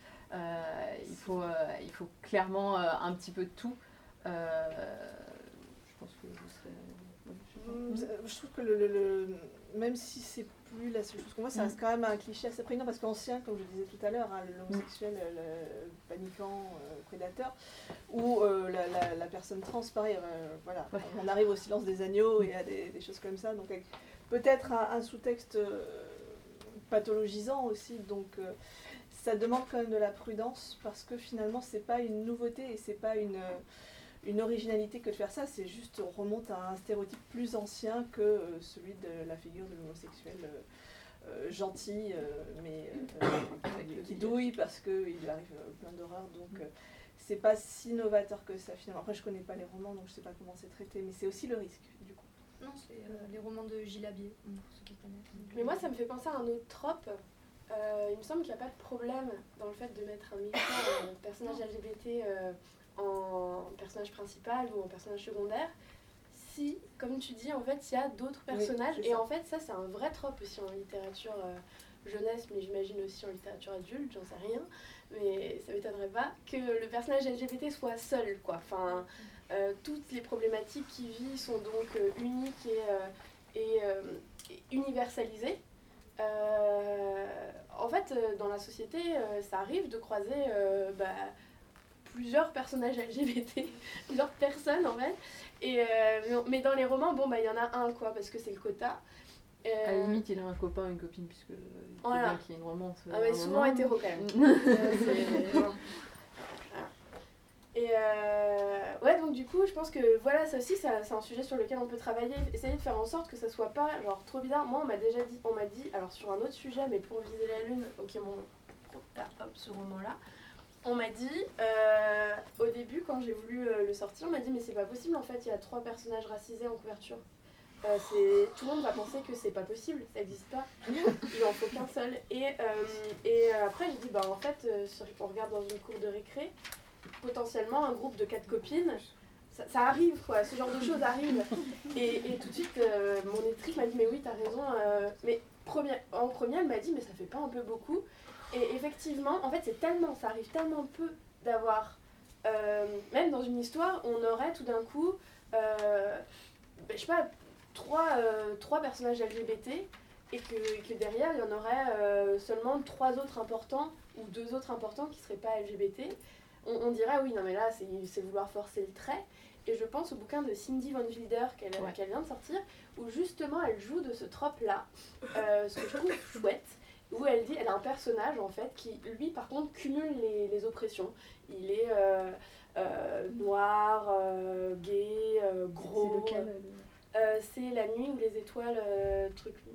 Euh, C'est pas le ciel est à nous? le ciel est à nous, merci. Je l'ai lu. euh, Non, ah, la c'est lune est à nous. La, La la lune est lune, à nous, pardon. Il y a des il y a un ciel. Étoilé de nuit. et, euh, et son personnage, en fait, il le dit, il dit euh, personne va le croire en fait, mais ça m'arrive, je suis gros, noir, gay, merci la vie. Et je trouve ça super drôle de l'écrire parce qu'en fait, c'est certainement ce que son éditeur ou éditrice lui a dit. Je peux, peux pas tout mettre dans un personnage quoi. Là, c'est trop. Et, euh, et c'est un, un peu le même principe quoi. Et, euh, et on en arrive du coup, euh, c'est très bien parce que tu as introduit le sujet sur comment sont les personnages LGBT dans les, dans les livres. Ils vont toujours être blancs, valides, cis. Euh, Enfin, si c'est des, du coup des. euh, si les gays, lesbiennes ou bi, vont être cis, blancs, euh, valides, neurotypiques, enfin bon voilà, tout ça. S'il est trans, du coup, bien sûr, il ne sera pas homosexuel aussi parce que ça ferait trop. Il sera aussi valide, blanc. alors peut-être qu'il peut avoir une petite dépression parce que quand même, il faudrait un petit peu de drama. Mais euh, voilà, enfin, moi j'ai essayé de regarder euh, tous les livres que j'ai pu lire euh, LGBT, et il y en a beaucoup. Par exemple, un personnage qui serait noir et gay, j'en ai trouvé un qui est en background dans un, dans un roman où, qui parle d'homoparentalité, etc. Mais on le voit genre une fois dans une scène, etc. euh, où un personnage qui serait gay, handicapé, etc. Enfin, je pense que vous avez rien à dire là-dessus parce qu'il n'y en a pas. Euh, en littérature. Marie parlait tout à l'heure de la série Glee et la série Glee euh, qui A beaucoup de défauts. maintenant, a- a- qui a beaucoup de défauts par ailleurs, mais qui en termes de représentativité et notamment de cumul des Euh, oppressions est quand même assez intéressante dans. Elle est vraiment intéressante également pour la période à laquelle elle est sortie. hein. Parce que moi, je trouve qu'elle entame quelque chose quand même, Mm. cette, cette série. Enfin, Oui, ça fait longtemps quand même. ouais, c'est vieux hein, en fait, Glee. Ouais, ça doit avoir 10 ans. Ah ouais, Euh, quelque chose comme ouais, ça. je pense que ça. Et, euh, et je trouve que c'est très intéressant qu'elle soit sortie à ce moment-là et pas euh, là, maintenant, aujourd'hui, où effectivement, en termes de série, on commence quand même à élargir un peu le. Ouais, je trouve qu'elle avait une petite tête de, de, de nouveauté. euh, Bah, elle quand a on regarde. une brèche, ouais. euh, Ouais, c'est ça. Je trouve que brèche. rétrospectivement, euh, moi, elle me semblait très normale comme série, euh, dans le sens euh, complètement euh, avec le, même, euh, le même nombre de personnages, les mêmes histoires que. Effectivement, d'ailleurs, c'est les mêmes histoires de collège que, que beaucoup d'autres séries. Hein. C'est Freaks and Geeks, mais euh, euh, avec une chorale dedans, quoi. Enfin, voilà. Et, et en fait, rétrospectivement, je trouve que c'est une série qui est quand même euh, assez intéressante de- pour l'époque dans laquelle elle, elle est. C'est bien marré. Mm. Je, je- Oui. mais bon. Et donc oui, donc euh, grande nouvelle, donc euh, on peut être LGBT euh, et racisé, LGBT et handicapé, euh, etc. Euh, et on peut être aussi plusieurs, euh, plusieurs enfants, plusieurs collégiens LGBT dans le même, euh, dans le même collège. Euh, Et on peut quand même être heureux Ça, parfois. d'accord, Voilà. on devrait être heureux. Euh, oui. Je dis, je peut-être une bêtise, mais il me semble que dans Boys Don't Cry de Mallory Blackman, Oui, c'est- le personnage est gay et noir. Bon, il se fait tabasser à la fin quand même. Oui, parce que Ah elle bah, est spécialiste ça, c'est des histoires bien horribles de toute façon. Mais Euh, il me semble que c'est une famille de oui, même si oui, c'est oui. pas du tout. euh, C'est pas du souligné. tout Je souligné. l'ai je l'ai- lu et euh, j'ai dit ah bon, je l'avais pas vu en. en Je l'avais pas vu. Et, euh, et en fait, je pense qu'il y a aussi euh, Arist- euh, Aristote et Dante découvrent les secrets de l'univers. Ils sont Alors, ils sont euh, mexicaine. ouais, d'origine mexicaine. Et, euh, c'est un auteur euh, latinx. euh. Alors, Boys Don't Cry, ça voudrait dire que ça a été complètement whitewashé au- avec le passage au cinéma. Non, c'est Non, ça, même c'est- le pas le même titre, mais ça Ah, c'est n'a pas le rien même, à voir. Il y a Boys Don't Cry, le film euh, sur un, un, un mec trans qui, qui Ouais. spoiler, meurt à la fin. Euh, enfin, désolé, hein, mais c'est dès le début. hein, vous savez. Et Boys Don't Cry, qui est un, un livre jeunesse euh, sur euh, la paternité adolescente et euh, l'homosexualité. En fait, c'est deux frères. euh, D'accord. Il se fait tabasser quand même à la Oui, ça. Euh, du coup, euh, une petite question. euh, quels seraient les livres euh, avec euh, une bonne représentation LGBT euh, que vous conseilleriez? On peut peut-être faire euh, une par une. Qui veut commencer? Je peux plus en attacher. Alors toi, tu as plein de livres, vas-y, tu vas commencer. Non, mais euh, moi j'avais envie de parler un peu, euh, euh, enfin souvent dans les albums jeunesse, euh, voilà, l'homosexualité c'est le sujet central de l'album. C'est la famille homoparentale, euh, c'est, euh, et moi je pense que c'est important de proposer aussi euh, des livres qui abordent tout, autre, enfin, tout autre sujet, mais avec des personnages, euh, enfin voilà, les, les, les familles homoparentales vivent des vies normales, elles ne sont pas que caractérisées par... l'homoparentalité. Donc du coup, j'ai trois livres que j'ai bien aimés qui sont dans cette catégorie-là. Il y a une BD d'abord qui s'appelle Hector. Donc c'est l'histoire d'une euh, d'une petite fille à qui on offre un animal de compagnie qui sait parler. Et euh, elle a deux papas, mais c'est Peut-être un peu plus haut. complètement... Enfin, c'est pas le sujet de l'intrigue. Moi, mon papa, euh, donc de Myriam Ouyessad et Arnaud Nebache chez Poids de Suspension. Alors là, c'est deux petits garçons qui jouent à Mon papa, c'est le plus fort. Alors mon papa, il est super fort, mon papa, il a une moto, et ben le mien, euh, il a un avion, euh, voilà. Et, euh, et à la fin, en fait, donc c'est deux petits garçons qui jouent sur la plage, voilà, à la fin, donc le, le- le papa a une fusée. Et, ah ouais, et ben moi, moi, ben moi, j'ai deux papas. Et le dernier, euh, Léopold et le chat perché. Euh, donc ça, c'est une toute petite maison d'édition qui s'appelle euh, Oups Édition et qui justement euh, a, comme ligne éditoriale cette, cette banalisation de, de l'homoparentalité. Et donc c'est l'histoire d'un petit garçon pirate qui euh, décide d'aller passer, enfin d'aller à l'école. Parce que lui, il a toujours grandi sur son bateau et il décide d'aller à l'école. Bon, il tiendra une journée. hein.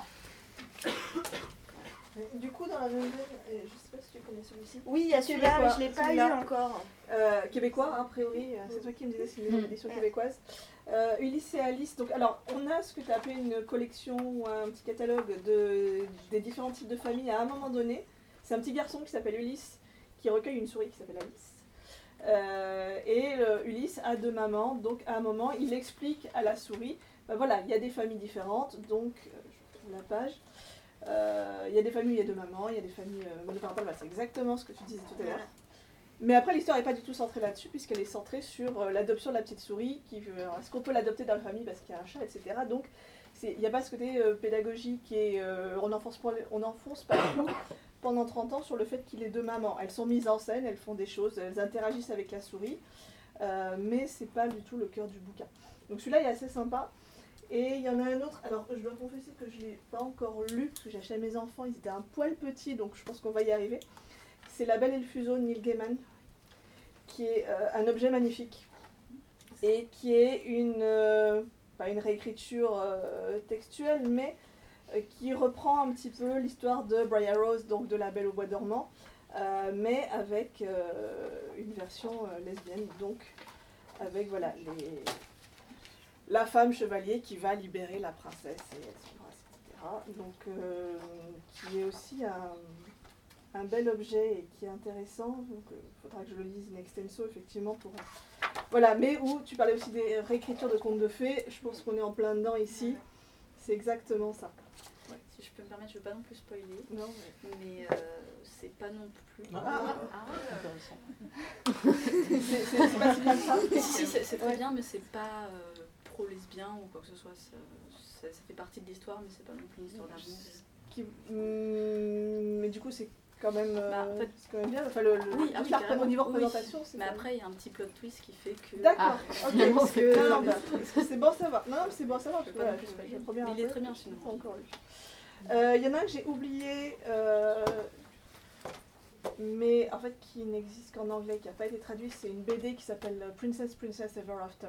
Donc là, voilà, c'est euh, avec, euh, pareil, réécriture de contes de fées, avec la princesse blanche, blonde, qui ressemble énormément à, à, à Princess Peach, qui est dans sa tour, et qui est délivrée par une euh, femme euh, officier chevalier en uniforme, noir, euh, queer, avec euh, le, le, le et tout, magnifique. Euh, elle ressemble un peu à Manita dans, dans Sense8. Enfin, voilà. Et là, c'est une petite BD qui va. Et puis, il y a un prince qui est complètement benet et qui, évidemment, ne finit pas avec les princesses et les princesses se marient entre elles. Donc là, on a, on a un happy ending.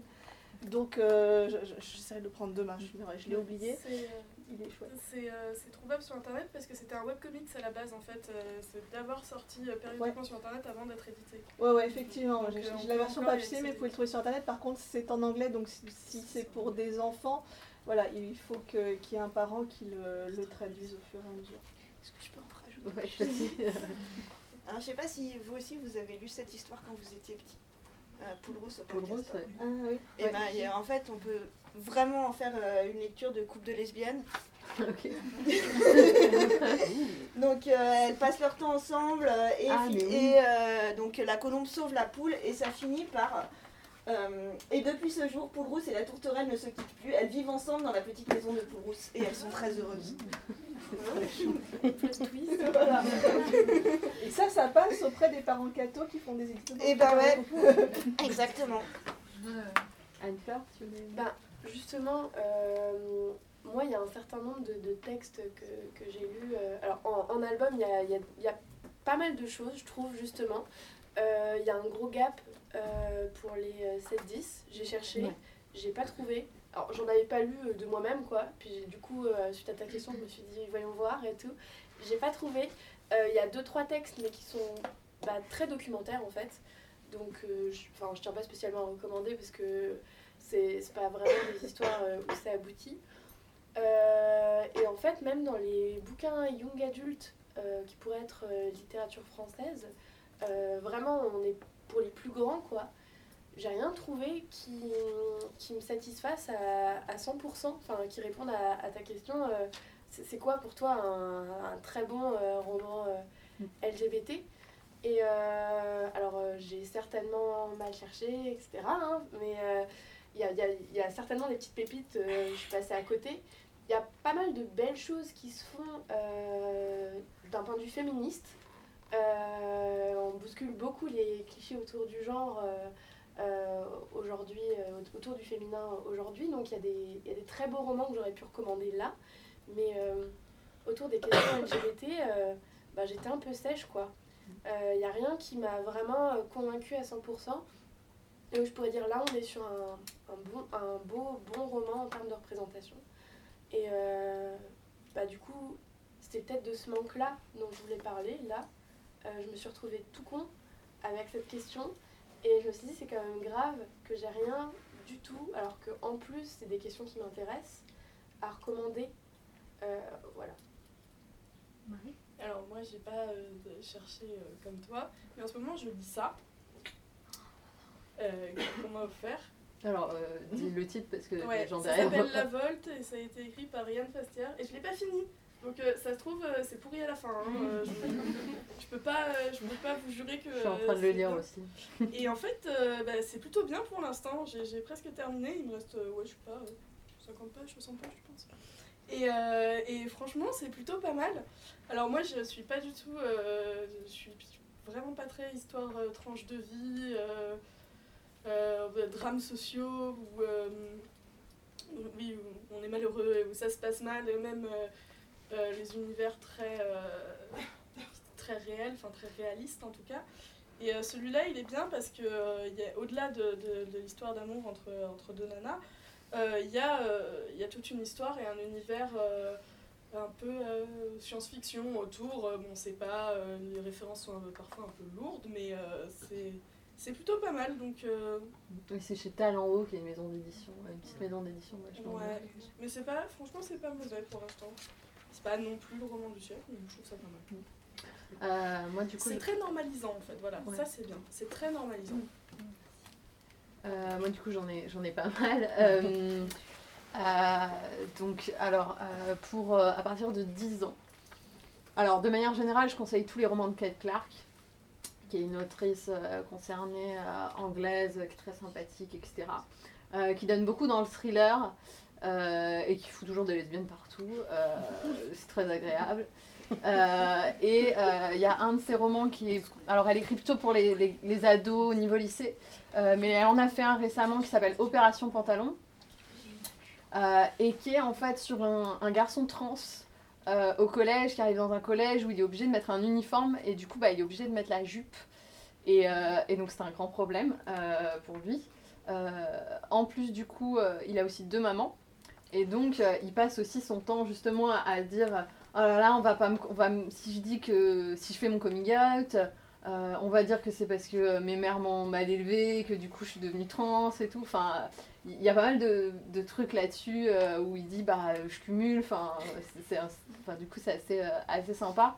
Et euh, il y a aussi, alors c'est assez anecdotique, mais c'était quand même la première fois que je voyais ça, il y a une représentation aussi de avec un son meilleur ami, on découvre plus tard dans le, dans le livre qu'en fait il est, il est malade chronique et du coup il utilise une canne, etc. Donc une représentation du handicap dans un roman jeunesse assez rare et pour le coup ça tourne pas autour de ça. Enfin, c'est, voilà, dans le récit.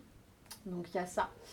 Euh, sinon, euh, à partir de, je dirais, la quatrième, quelque chose comme ça, euh, il y a le roman Les 5 sur 5, qui est une duologie de Anne Pichota et Sandrine Wolfe, où il y a aussi un, personnage, un, petit mec trans qui a 11 ans et qui justement vit un peu sa puberté et ça se passe pas très bien du coup. Et c'est, euh, pour le coup, c'est pas du tout le, sujet. au contraire, euh, ils font une espèce de brigade de justice sociale avec ses potes qui font de, des sports de rue et ils vont voler. Euh, ils vont voler aux riches pour reverser à des associations féministes. Enfin bon, voilà. Il y a un truc comme ça qui est assez sympa. ensuite, bah, il y a La Lune est à nous de Cindy Van Milder qui est quand même pas mal en catégorie ado, jeune adulte. Euh, et où, euh, qui parle de, cyberharcèlement, euh, de racisme, d'homophobie, et dans un, enfin, c'est des jeunes qui vont monter une pièce de théâtre, enfin bon, il y, a tout un contexte autour. Tac, tac, Qu'est-ce que j'ai d'autre qui est sympa?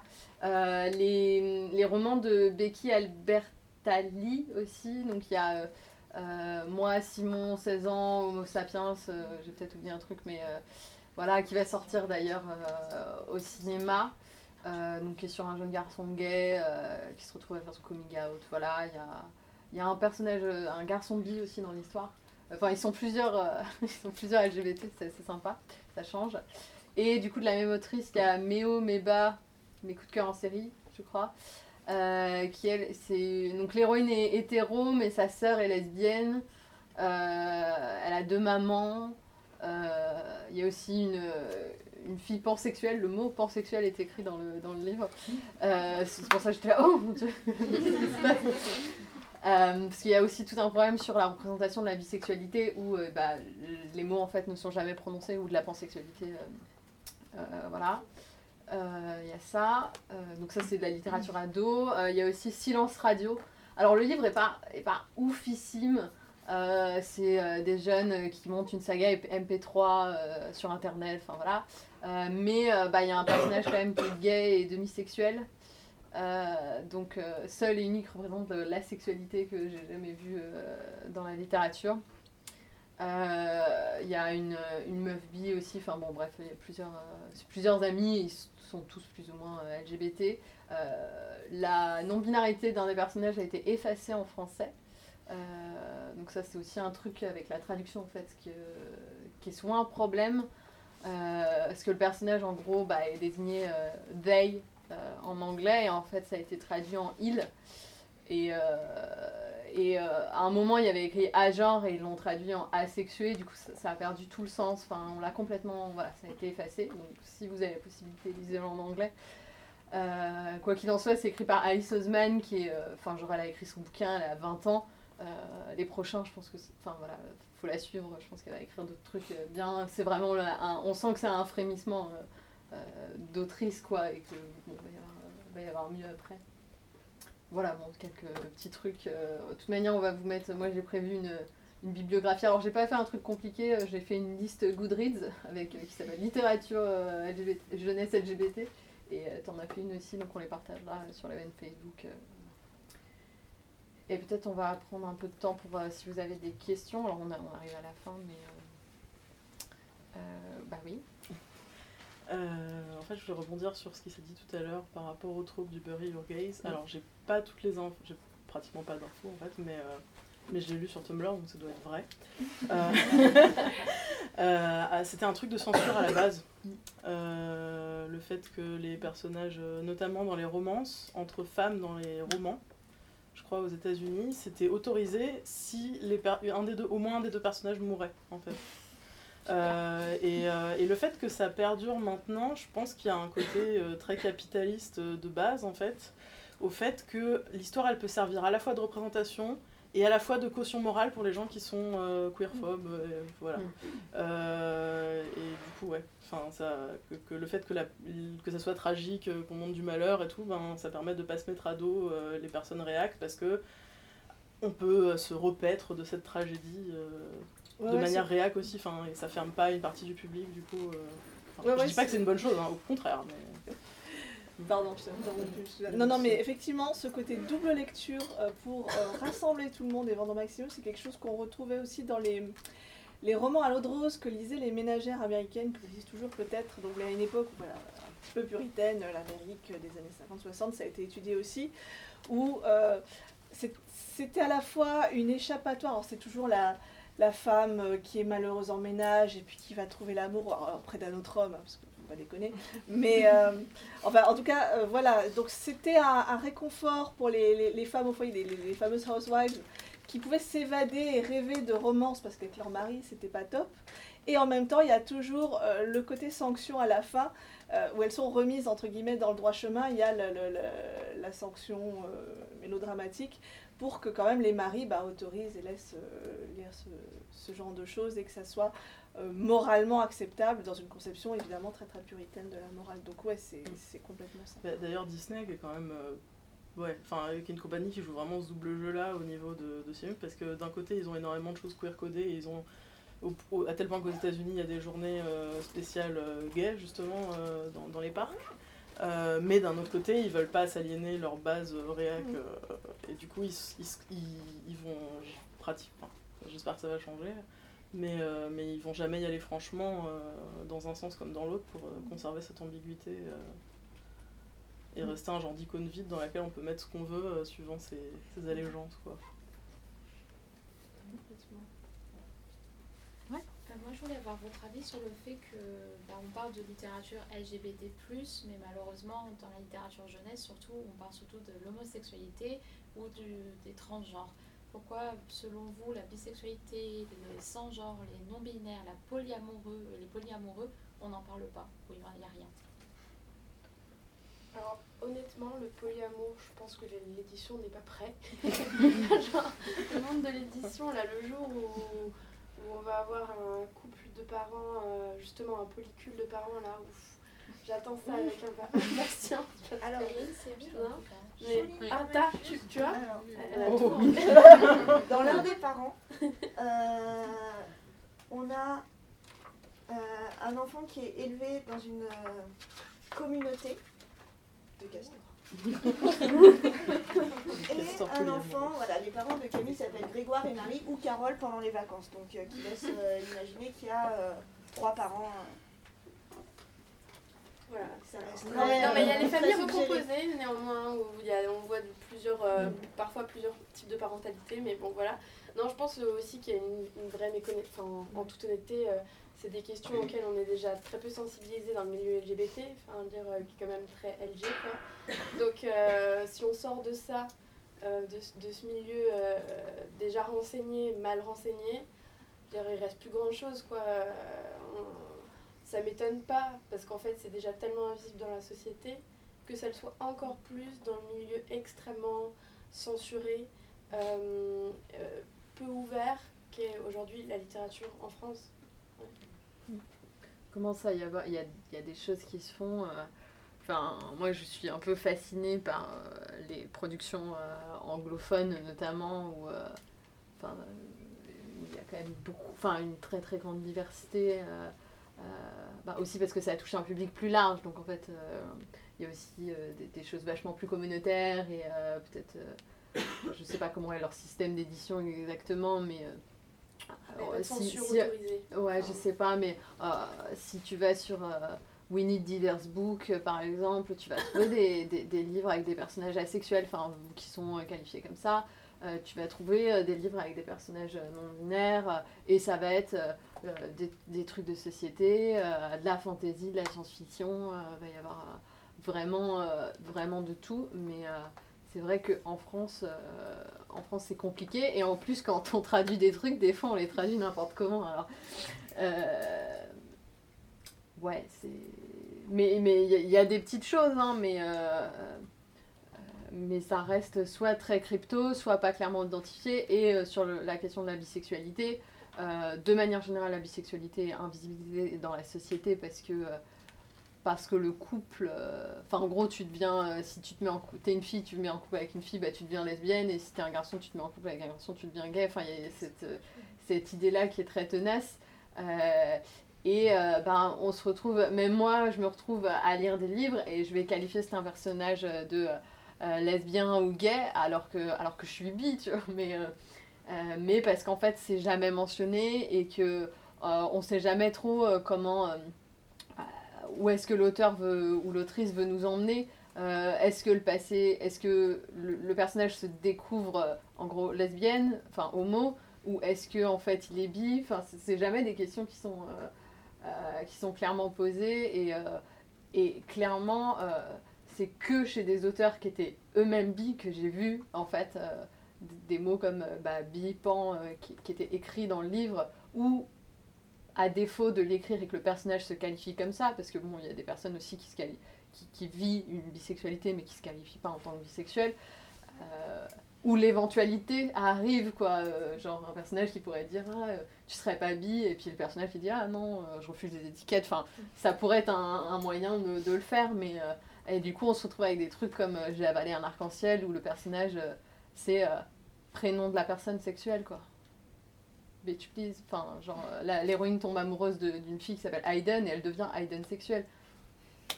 Euh, s'il vous plaît est-ce qu'on pourrait Mais néanmoins, Mm. je pense qu'il y a un enjeu supplémentaire quand on parle de littérature jeunesse.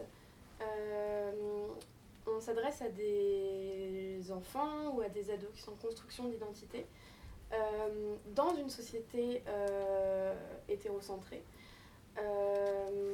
Du coup, il y a un intérêt aussi à... Enfin, je, je- je- euh, euh, ce bouquin est, est un scandale, faut pas le lire, quoi.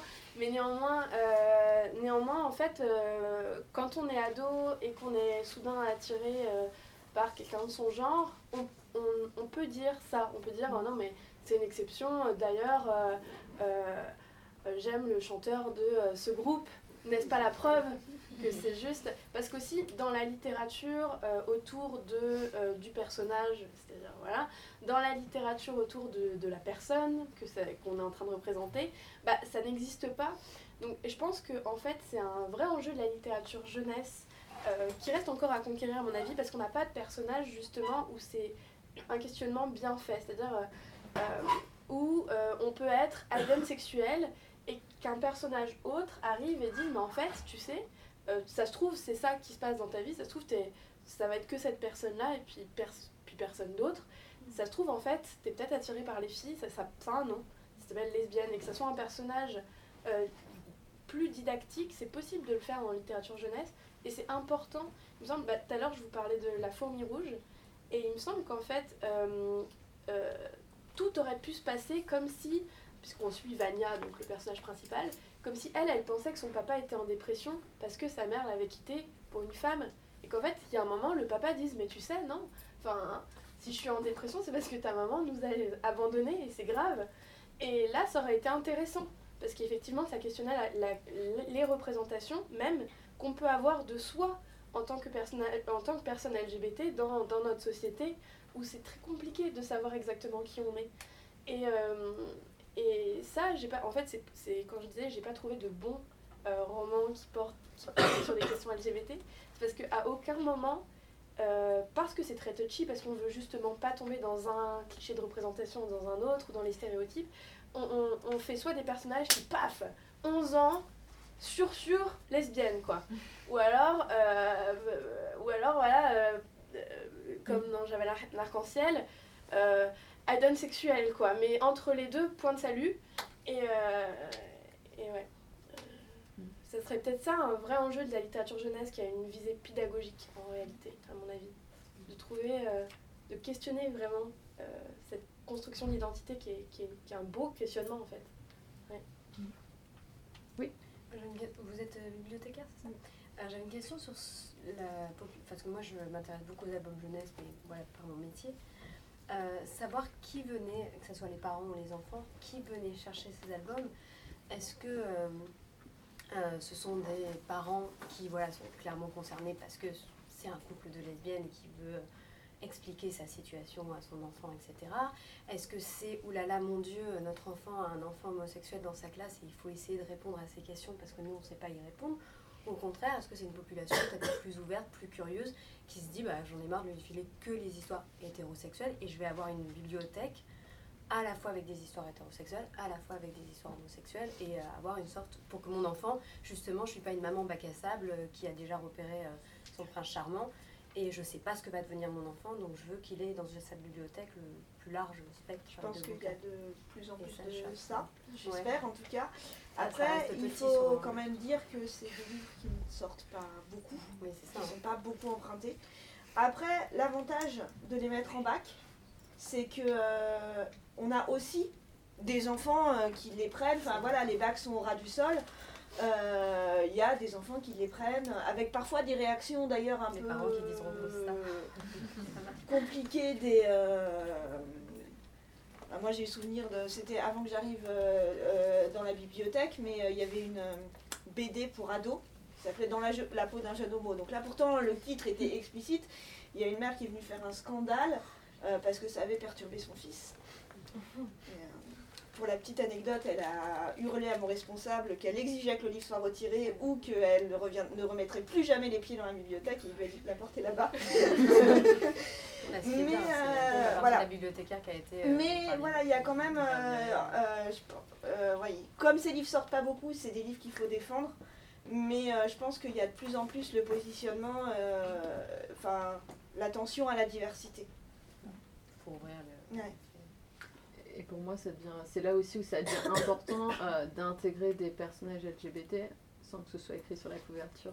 c'est un peu aussi mon cheval de bataille, ça, qu'il y ait des persos lesbiennes, gays, bi, trans. Euh, alors du coup, ça devient difficile de les trouver. Donc, euh, c'est difficile pour moi d'y accéder parce que bah, justement, c'est pas écrit sur la couverture. Mais euh, enfin voilà, que ça fasse partie vraiment de l'histoire et que ce soit pas dans le résumé, machin est mal dans sa peau, parce que, enfin, on en revient aux clichés, etc. Où ça va être le seul, le seul, le seul plot, enfin, la seule intrigue, ça va être il est homo, donc que faire?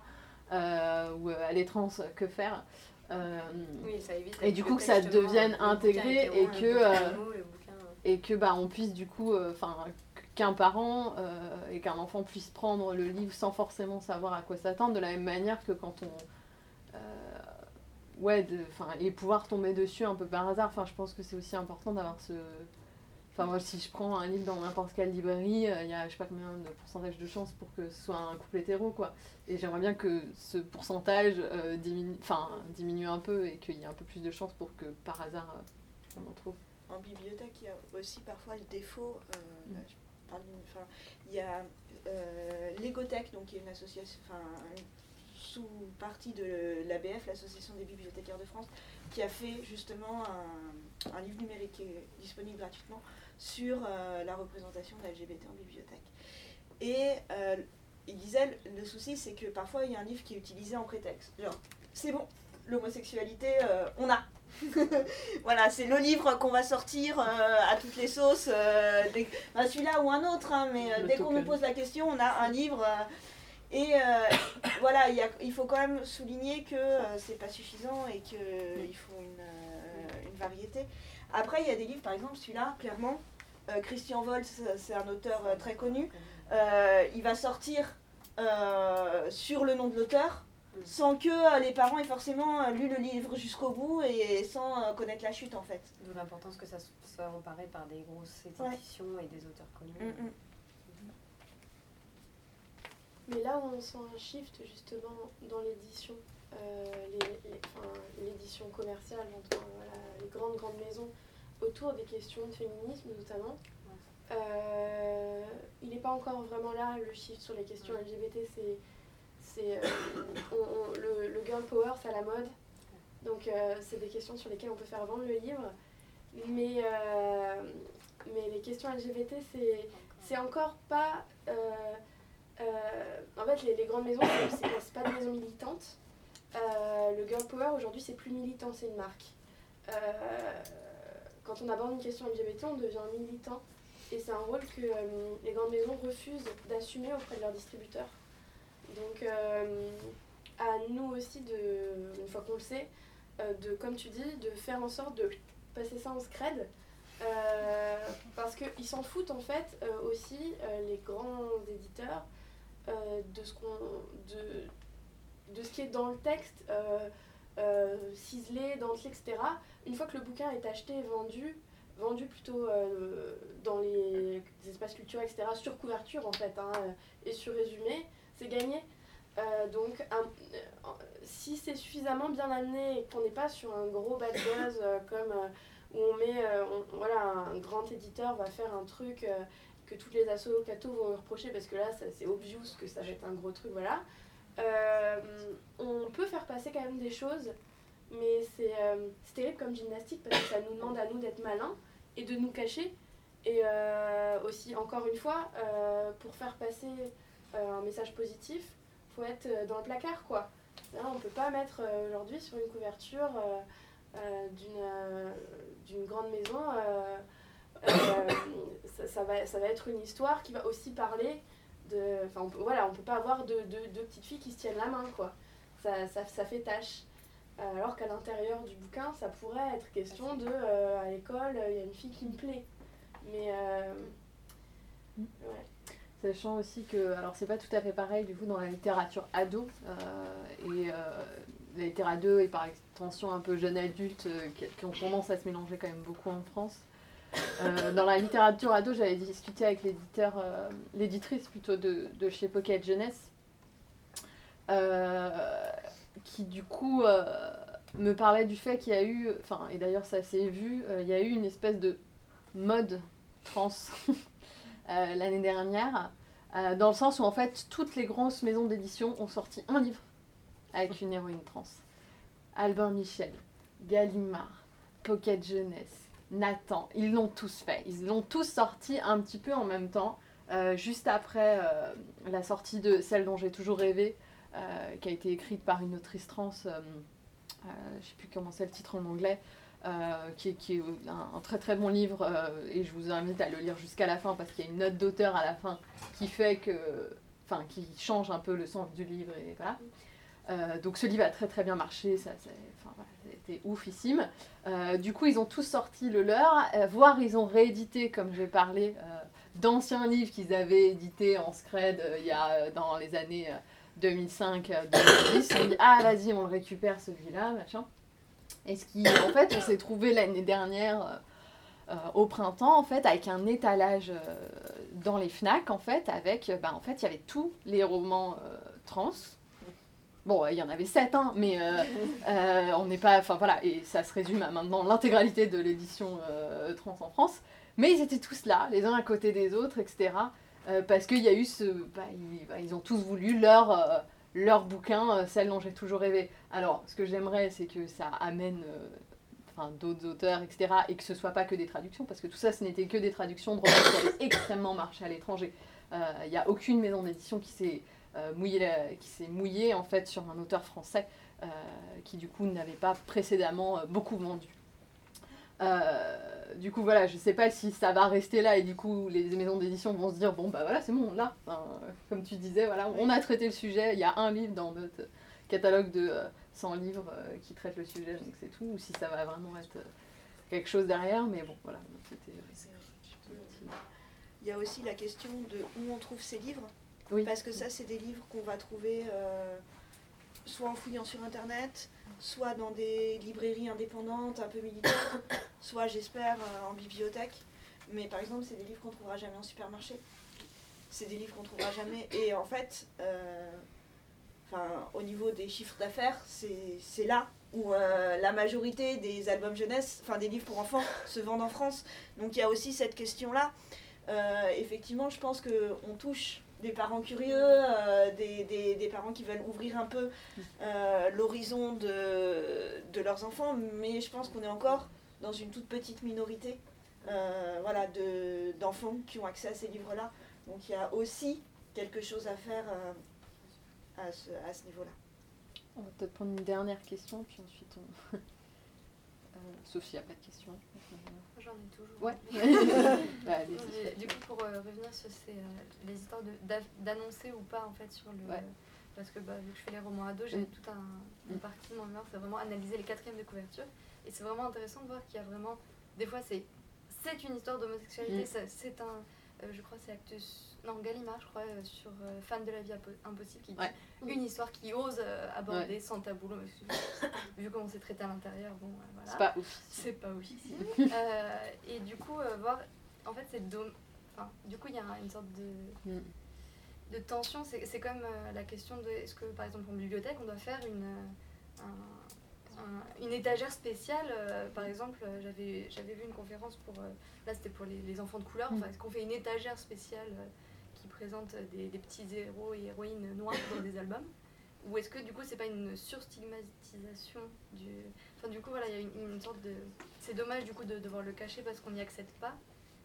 Et en même. Enfin du coup c'est. Évitez le de côté euh, les livres pour vous, ils sont là. Voilà, ne y a pas- s'il vous plaît. Parce que pour les trouver, il faut bien savoir qu'ils existent. Donc, enfin, moi, il y a un- même moi, pour faire mon corpus, j'ai galéré parce que fallait ta- taper les bons mots-clés sur, euh, sur Ricochet et compagnie. Quoi. Mm. Donc, euh, mais du coup, il n'y a, pas de- a pas de bonne façon. Je pense que ouais, n'y a pas de, a pas de bonne façon. Je pense que c'est important d'avoir des étagères thématiques de temps en temps. Enfin, dans les bibliothèques, euh, c'est des choses qui tournent. Enfin, y a, ça va être sur, euh, je sais pas. Enfin, bah là, par exemple, il y a une table euh, qui a été faite, mais euh, je sais, enfin, c'est des sujets qui tournent. Ça peut être une table policier, machin et tout. Et, euh, et voilà, il y a aussi, je pense aussi, euh, euh, peut y avoir aussi une volonté de les mettre aussi dans, parce que c'est des s'il y avait par exemple une table sur euh, le harcèlement scolaire, ça pourrait être intéressant de faire euh, l'effort en fait d'aller chercher des livres justement qui parlent de harcèlement scolaire, parce qu'il y en a beaucoup justement, euh, avec des personnages LGBT, mais du coup qui vont être au sein d'autres thématiques en fait, et essayer de faire l'effort de se dire ah bon j'ai fait ma table ou ma, sélection de librairie pour la Saint-Valentin, et de se demander bon voilà est-ce que mes persos, les persos de tous ces romans sont tous blancs, hétéros, euh, valides? Est-ce que je peux pas faire en sorte de peut-être aller euh, mettre euh, deux, trois trucs en plus Je sais pas si c'est une bonne réponse, mais enfin, Si, si, même je trouve ça très, je trouve ça très intéressant ce que tu dis, dans, le sens, dans le sens où c'est un effort collectif, il me semble, de tous les acteurs de la chaîne du livre, la représentation. Euh, moi, j'ai quand même mis l'accent sur la responsabilité des auteurs et des autrices parce que c'est mon métier. Mais, euh, mais comme tu dis, euh, en fait, un livre, c'est- tout le monde, c'est les lectrices aussi. Et là, par exemple, par rapport à ce que tu disais, je voudrais juste réagir sur ça. Il y a quand même une lueur d'espoir dans la représentation qui explique d'ailleurs cette espèce de mode Mm. autour des bouquins trans, mais pas que, autour du girl power par exemple. Ça vient, euh, à mon sens, euh, pas mal d'internet et spécialement de booktube, les ados, elles ont accès à une autre type de prescription, à des bouquins en fait qui sont pas recommandés par des adultes, mais par des, par des ados aussi, donc qui parlent de choses qu'elles attendent. Et les éditeurs découvrent qu'en fait, il y a un besoin euh, bah, il y a énormément de lectrices, hein. les, filles lisent beaucoup, parce qu'on est dans une société où on apprend aux filles à lire aussi beaucoup, parce vu qu'elles ne peuvent pas aller jouer dans la cour. Et, euh, euh, donc du coup, bah, tout d'un coup, on se dit, oui, toutes ces lectrices-là, elles ont besoin de personnages qui les représentent. Tiens, on s'en doutait pas. Et, du coup, ben, vu qu'elles font la promotion de, personnages avec des héroïnes fortes, etc., on en voit de plus en plus. Il me semble que de la même façon pour les questions LGBT, euh, pas mal de booktubeurs et de booktubeuses se sont emparés de la question. Et euh, tout d'un coup, euh, on a un éditeur ou une éditrice qui se dit Merde alors, dans, mon, dans mon catalogue, j'ai aucun bouquin sorti sur la question. Déjà, c'est pas cool parce que du coup, ça veut dire que sur Booktube sont représentées des maisons qui sont toujours les mêmes en fait. Si on y regarde bien, spécialement dans le young adult, etc., pense, alors c'est des maisons qui ont d'autres soucis, mais je pense à Sarbacane par exemple, à Talent qui est une minuscule maison mais qui connaît un grand succès, parce qu'en fait sur Booktube euh, et sur internet elle est très représentée comparativement à ses diffuseurs. Et du coup, bah, les grands éditeurs, eux, ils se disent on n'a qu'à faire pareil. Euh, ce qui est une très bonne chose parce qu'en fait, euh, on est très soutenus, du coup, nous, par nos lectrices, par, par les influenceurs et les influenceuses. Ça serait bien aussi que du coup, voilà, il y ait des libraires, des des bibliothécaires, et il y en a déjà des tonnes en fait qui font ce travail, mais, mais, mais en France pas suffisamment. Euh, Qu'il y ait aussi un travail de la part de l'édition de faire un effort, euh, je pense que euh, je pense qu'on a encore du boulot quoi. Et je pense que ça marche aussi euh, d'interpeller les éditeurs. Enfin, je ne sais pas dans quelle mesure les, libraires et les, et les bibliothécaires ont, ont, un contact avec les éditeurs, mais moi je sais qu'en tant qu'influenceur, du coup, les maisons d'édition qui viennent me voir toutes contentes et vous voulez pas regarder dans notre catalogue euh, s'il y a pas quelque chose qui pourrait vous plaire, vous pourriez en parler sur votre chaîne YouTube et tout. Je dis ah oui, donc moi je parle d'homosexualité, de transidentité, vous avez quoi? Et se trouvent bien cons quand ils ont rien à proposer. Euh, parce que ah, j'ai peut-être ça, euh, la fille et garçon manqué. ça marche moyen.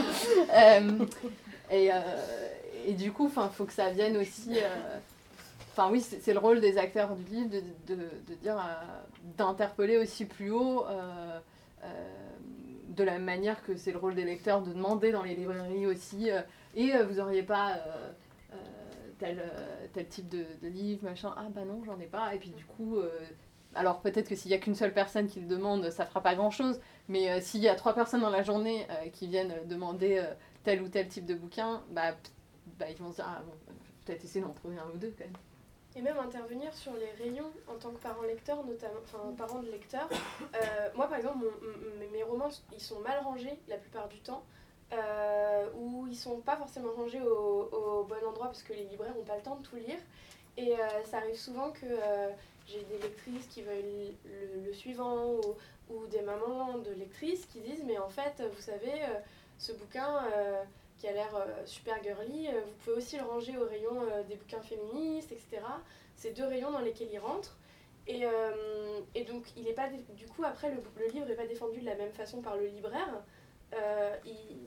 Il, trouve aussi des lecteurs et des lectrices différents. il est présenté de façon différente aussi au lecteur et à la lectrice, et dans le fond, c'est ça qui compte. Et, on, est, euh, on est en tant que, que, lecteur et lectrice, on a quand même un certain pouvoir sur la production euh, littéraire. Euh, les éditeurs écoutent en fait malgré tout. C'est juste que la plupart du temps ils ne se rendent pas du tout compte. Et, et c'est aussi bien de se responsabiliser, même dans son choix de lecture. Il y avait une mode pas mal sur internet où on avait des bullet lists de lecture où c'était tout d'un coup je ne vais lire que des autrices femmes. Et, et on se rendait compte que c'était hyper dur d'en trouver. Et, euh, et ça, c'est des choses que, qu'en tant que lecteur et lectrice, on peut faire. Euh, qui, choisir un, un, un, type de littérature et le valoriser, et pas seulement en prendre un de temps, de temps en temps de livres voilà, avec un personnage LGBT pour faire bien dans une, dans une bibliothèque variée, mais dire voilà, euh, en fait, c'est pas un, c'est, plusieurs et je vais le faire parce que c'est important. Et ne serait-ce que moi, j'ai pris l'habitude de noter bah, c'est juste un tableau, hein, mais euh, dans ce que je lis, quelles sont les représentations? Parce que euh, justement, on se dit, euh, enfin, on n'a pas toujours une représentation euh, exacte. On a lu deux romans avec des personnages euh, LGBT, donc on se dit, oui, c'est bon, j'en ai lu. Mais finalement, sur ma liste de livres, quel est le pourcentage de livres avec des personnages LGBT Quel est le pourcentage de livres avec des personnages racisés? Quel est le, le pourcentage de livres avec des femmes racisées, par exemple Il n'est pas le même? et et euh, bah, quand je fais le bilan en fin d'année, euh, c'est pas forcément euh, exactement ce que j'avais, enfin l'impression que j'en avais en fait. Donc je pense qu'il y a aussi voilà vraiment une question sur, enfin qu'est-ce qu'on lit? Je pense qu'on va, on va s'arrêter là. On a déjà un, peu dépassé. Si vous... Ah oui, on a déjà bien dépassé. Euh, merci, d'être venu. Euh, sachez que donc il y a une deuxième euh, table ronde qui a lieu demain à la Maison des Associations du 19e à 19h. et puis sinon le Festival des cultures LGBT qui continue là sur enfin, certains temps. Merci.